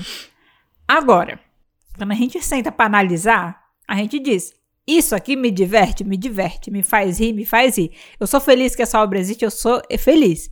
Mas ela tem esse monte de problema aqui, ela não é. Incrível, sabe? E aí o meu problema é o seguinte: me entregaram um webtoon incrível. E todo mundo que leu esse webtoon, eu diria que a grande maioria, afinal de contas ele é muito bem avaliado, eu imagino que as expectativas foram setadas para incrível. Entendeu? Ju, não, realmente. Você vai ser comparado. É que nem assim, quando você faz uma continuação de Toy Story, você tem os outros filmes atrás, entendeu? Sim. Se a Pixar chegar hoje pra mim com uma continuação de Vida de Inseto, mano, É. eu Mas- vou ficar assim, ó. Vocês têm um referencial a ser mantido ou a ser batido. Eu não quero menos do que isso. Vocês já me entregaram isso, sabe? Então, o que eu tô falando com Bastard é, velho, essa é a parada de pegar uma. Quando você pega uma história boa, um webtoon bom, um livro bom pra você adaptar, é mara... tem o lado bom e tem o lado ruim que é a expectativa. E você que vai pegar pra adaptar isso tem que estar ciente. As expectativas elas foram setadas, entendeu? Se você pega uma obra ruim e adapta, é Ninguém espera nada. Ninguém tá esperando nada. Aí, qual que é o lado ruim? Provavelmente, se a obra é ruim, ela talvez não tenha tantos fãs, tá ligado? É, e o lado bom é você tem muito espaço pra sua impressão ser mais positiva do que a obra original, pra maioria das pessoas, né? Agora, quando Sim. você pega uma obra muito boa, é um desafio. É um Sim, desafio. com certeza. Então, assim, gente, vocês estão pegando Bastard. Cuidado com o que Entrega em fazer. redondo. Co- É isso. Se você não conseguir fazer uma coisa melhor, tudo bem. A história já é boa do jeito que ela tá, entende? Tipo, só segue aqui, eu vou te dar o manual, você Exato. olha o webtoon e tá tudo certo. Só transforme isso num K-drama. É isso. Faça isso virar um K-drama. Modifique o que for possível para transformar isso num K-drama. Mas se você se empolgar e quiser ir além, esteja preparado, porque assim, a gente tem uma barra aqui. A barra, a barra, o nível já tá aqui, entendeu? É isso. É isso. É isso. Eu espero que quem for pegar Bastard pra adaptar esteja ouvindo esse episódio, porque eu tenho certeza que vai ouvir. É, Por favor, pessoa que está adaptando Bastard, Você tem aqui uma pessoa que não vai aceitar menos. Exatamente. Ela aceita até igual. Eu mais aceito ou igual. menos não. Eu, ace- eu vou ficar feliz com igual. Porque eu já fiquei feliz com Exato. Everton, né? Se superar, maravilha. Se manter, ótimo, perfeito. Só não pode entregar menos. Porque assim, é- essa é uma coisa que eu acho importante pontuar. Mesmo que eu já conheça a história, só pelo fato de que eu não vou estar mais lendo em forma de webtoon, e sim eu vou estar assistindo em forma de K-drama, eu já não vou ter a mesma experiência. Sim. Entendeu? É diferente. É diferente. Já vai ser diferente de qualquer jeito, gente. Já é diferente, é diferente. então, assim, meu problema não é com adaptações para K-drama. É como saem essas adaptações para K-drama. É só isso. Só isso. Ai, gente, eu gostei muito dessa história. Não estraguem, por favor. Não façam isso. Não façam isso. Ai, meu Deus do céu. Mas, ó, eu diria que eu toparia Son Kang no elenco. Não acho que ele seria chamado. É. Mesmo os dois personagens do Sweet Home e do Bastard se parecerem, né? Sim. É- parece só que o do Sweet Home é como se fosse uma versão um pouco mais velha, né? É. Eu- Mas eu, eu aceitaria o Son Eu já acho Kang. impressionante que o Song Kang fez o menino de Sweet Home, porque o Song Kang a gente sabe que ele é bombado demais pra fazer esses meninos magricelo e baixinho. Mas ele é, é, é pra isso que serve o guarda-roupa, gente. Figurino tá aí pra isso.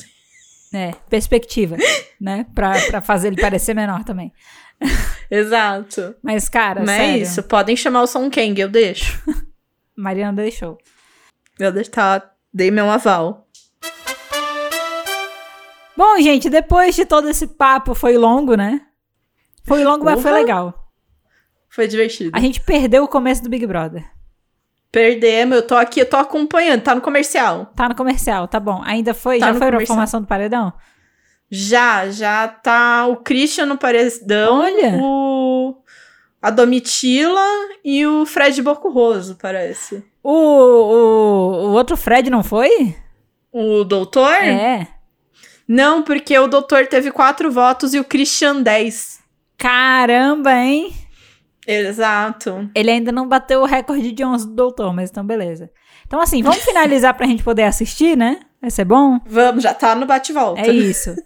Bom, gente, então o episódio de hoje ele vai ficando por aqui, tá? Mas como sempre o assunto ele não precisa acabar ainda, viu? Não acabe o assunto. Não acabe. Pra você continuar conversando com a gente, você pode ir nas nossas redes sociais, tá? Que são as redes sociais do Pode Falar de Webtoon, que é arroba falar de Webtoon. A gente tá principalmente no Instagram e no Twitter. Dá uma chegada lá nas redes, manda DM pra gente, conversa. Se você leu Bastard, se você vai ler, se você leu Sweet Home. Pode retomar o assunto de Sweet Home, gente. O assunto ele sempre pode ser retomado, tá? Os Sim. retroativos, tá tudo certo. Então você pode entrar em contato com a gente dessa maneira, mas tem outro lugar, sabia, Mari? Outro lugar? Outro lugar. Que lugar é esse? É um lugar mágico? Se você quiser ter uma interação mais direta com a gente, e não só com a gente, mas com outras pessoas que também acompanham o podcast, que também gostam de Webtoon, você pode entrar na nossa comunidade no Discord. Olha só que massa. Uau! O link para entrar na comunidade está na descrição, basta você ter uma conta no Discord. Por favor, acesse, entrar lá na comunidade, bora conversar, bora trocar ideia. E lá é um espaço um pouquinho mais privado, então a gente pode descer mais a lenha, né? Falar mais abertamente. é um pouquinho mais discreto. Então é só entrar lá com a gente. E, gente, um apelo. Um apelo de aniversário. Porque quando você ouvir esse episódio, no dia da publicação, É eu terei 31 anos. É verdade. Exato. Então eu peço com um apelo, gente. Não esquece de seguir, avaliar e ativar as notificações do nosso podcast. Exato. Dá cinco estrelinhas pra gente, a gente gosta de cinco estrelinhas. Nem sempre a gente recebe, nem sempre a gente recebe. Mas ficamos felizes quando recebemos. Ficamos. Exatamente. Por favor. E não esqueçam de interagir com as nossas enquetes e perguntas do Spotify, que a gente sempre coloca aqui pra vocês com todo amor e carinho, pra vocês poderem o quê? Comentar, participar do papo, porque tudo isso aqui é um grande papo e a gente adora interagir com vocês, então não esqueçam. Então, ó, vamos lá retomar. Segue, Boa. avalia, ativa as notificações e interage com as perguntas e enquetes do Spotify. Fácil. E As perguntinhas, né, as enquetes, elas sempre têm relação com o episódio que tá saindo naquela semana, então vai ser sobre Bastard. Então, se você leu, se você gosta, se você tem opiniões sobre, independente de quais sejam, vai lá participar, compartilha com a gente. O espaço está aberto, ok? Exato, se concordou, não concordou com a gente, você acha que a gente é doida da, da Captiriba? Exato. Uau, doida da Captiriba, olha só. Nem eu sei de onde veio isso. É o nome do fandom. Captiribas. Catipiriba? Catipiribinhas, por favor. Catipiriba. Parece que eu tô chamando as pessoas de, tipo, perebentas, né? eu vou procurar se catipiriba é uma palavra. Boa, procura aí. Bom, gente, no mais, obrigada por ver o episódio de hoje até aqui. A gente se vê na próxima semana, no próximo episódio do Pode Falar de Webtoon. Tchau! Tchau, feliz da vida. Lá vem o bexiga, exemplo de comunidade. Tá, tá, tá, carnaval. E aí, catipiriba é uma palavra mesmo? Não, eu digitei catipiriba e ele apareceu. Você quis dizer caipirinha? em clima de carnaval, né, gente? É isso.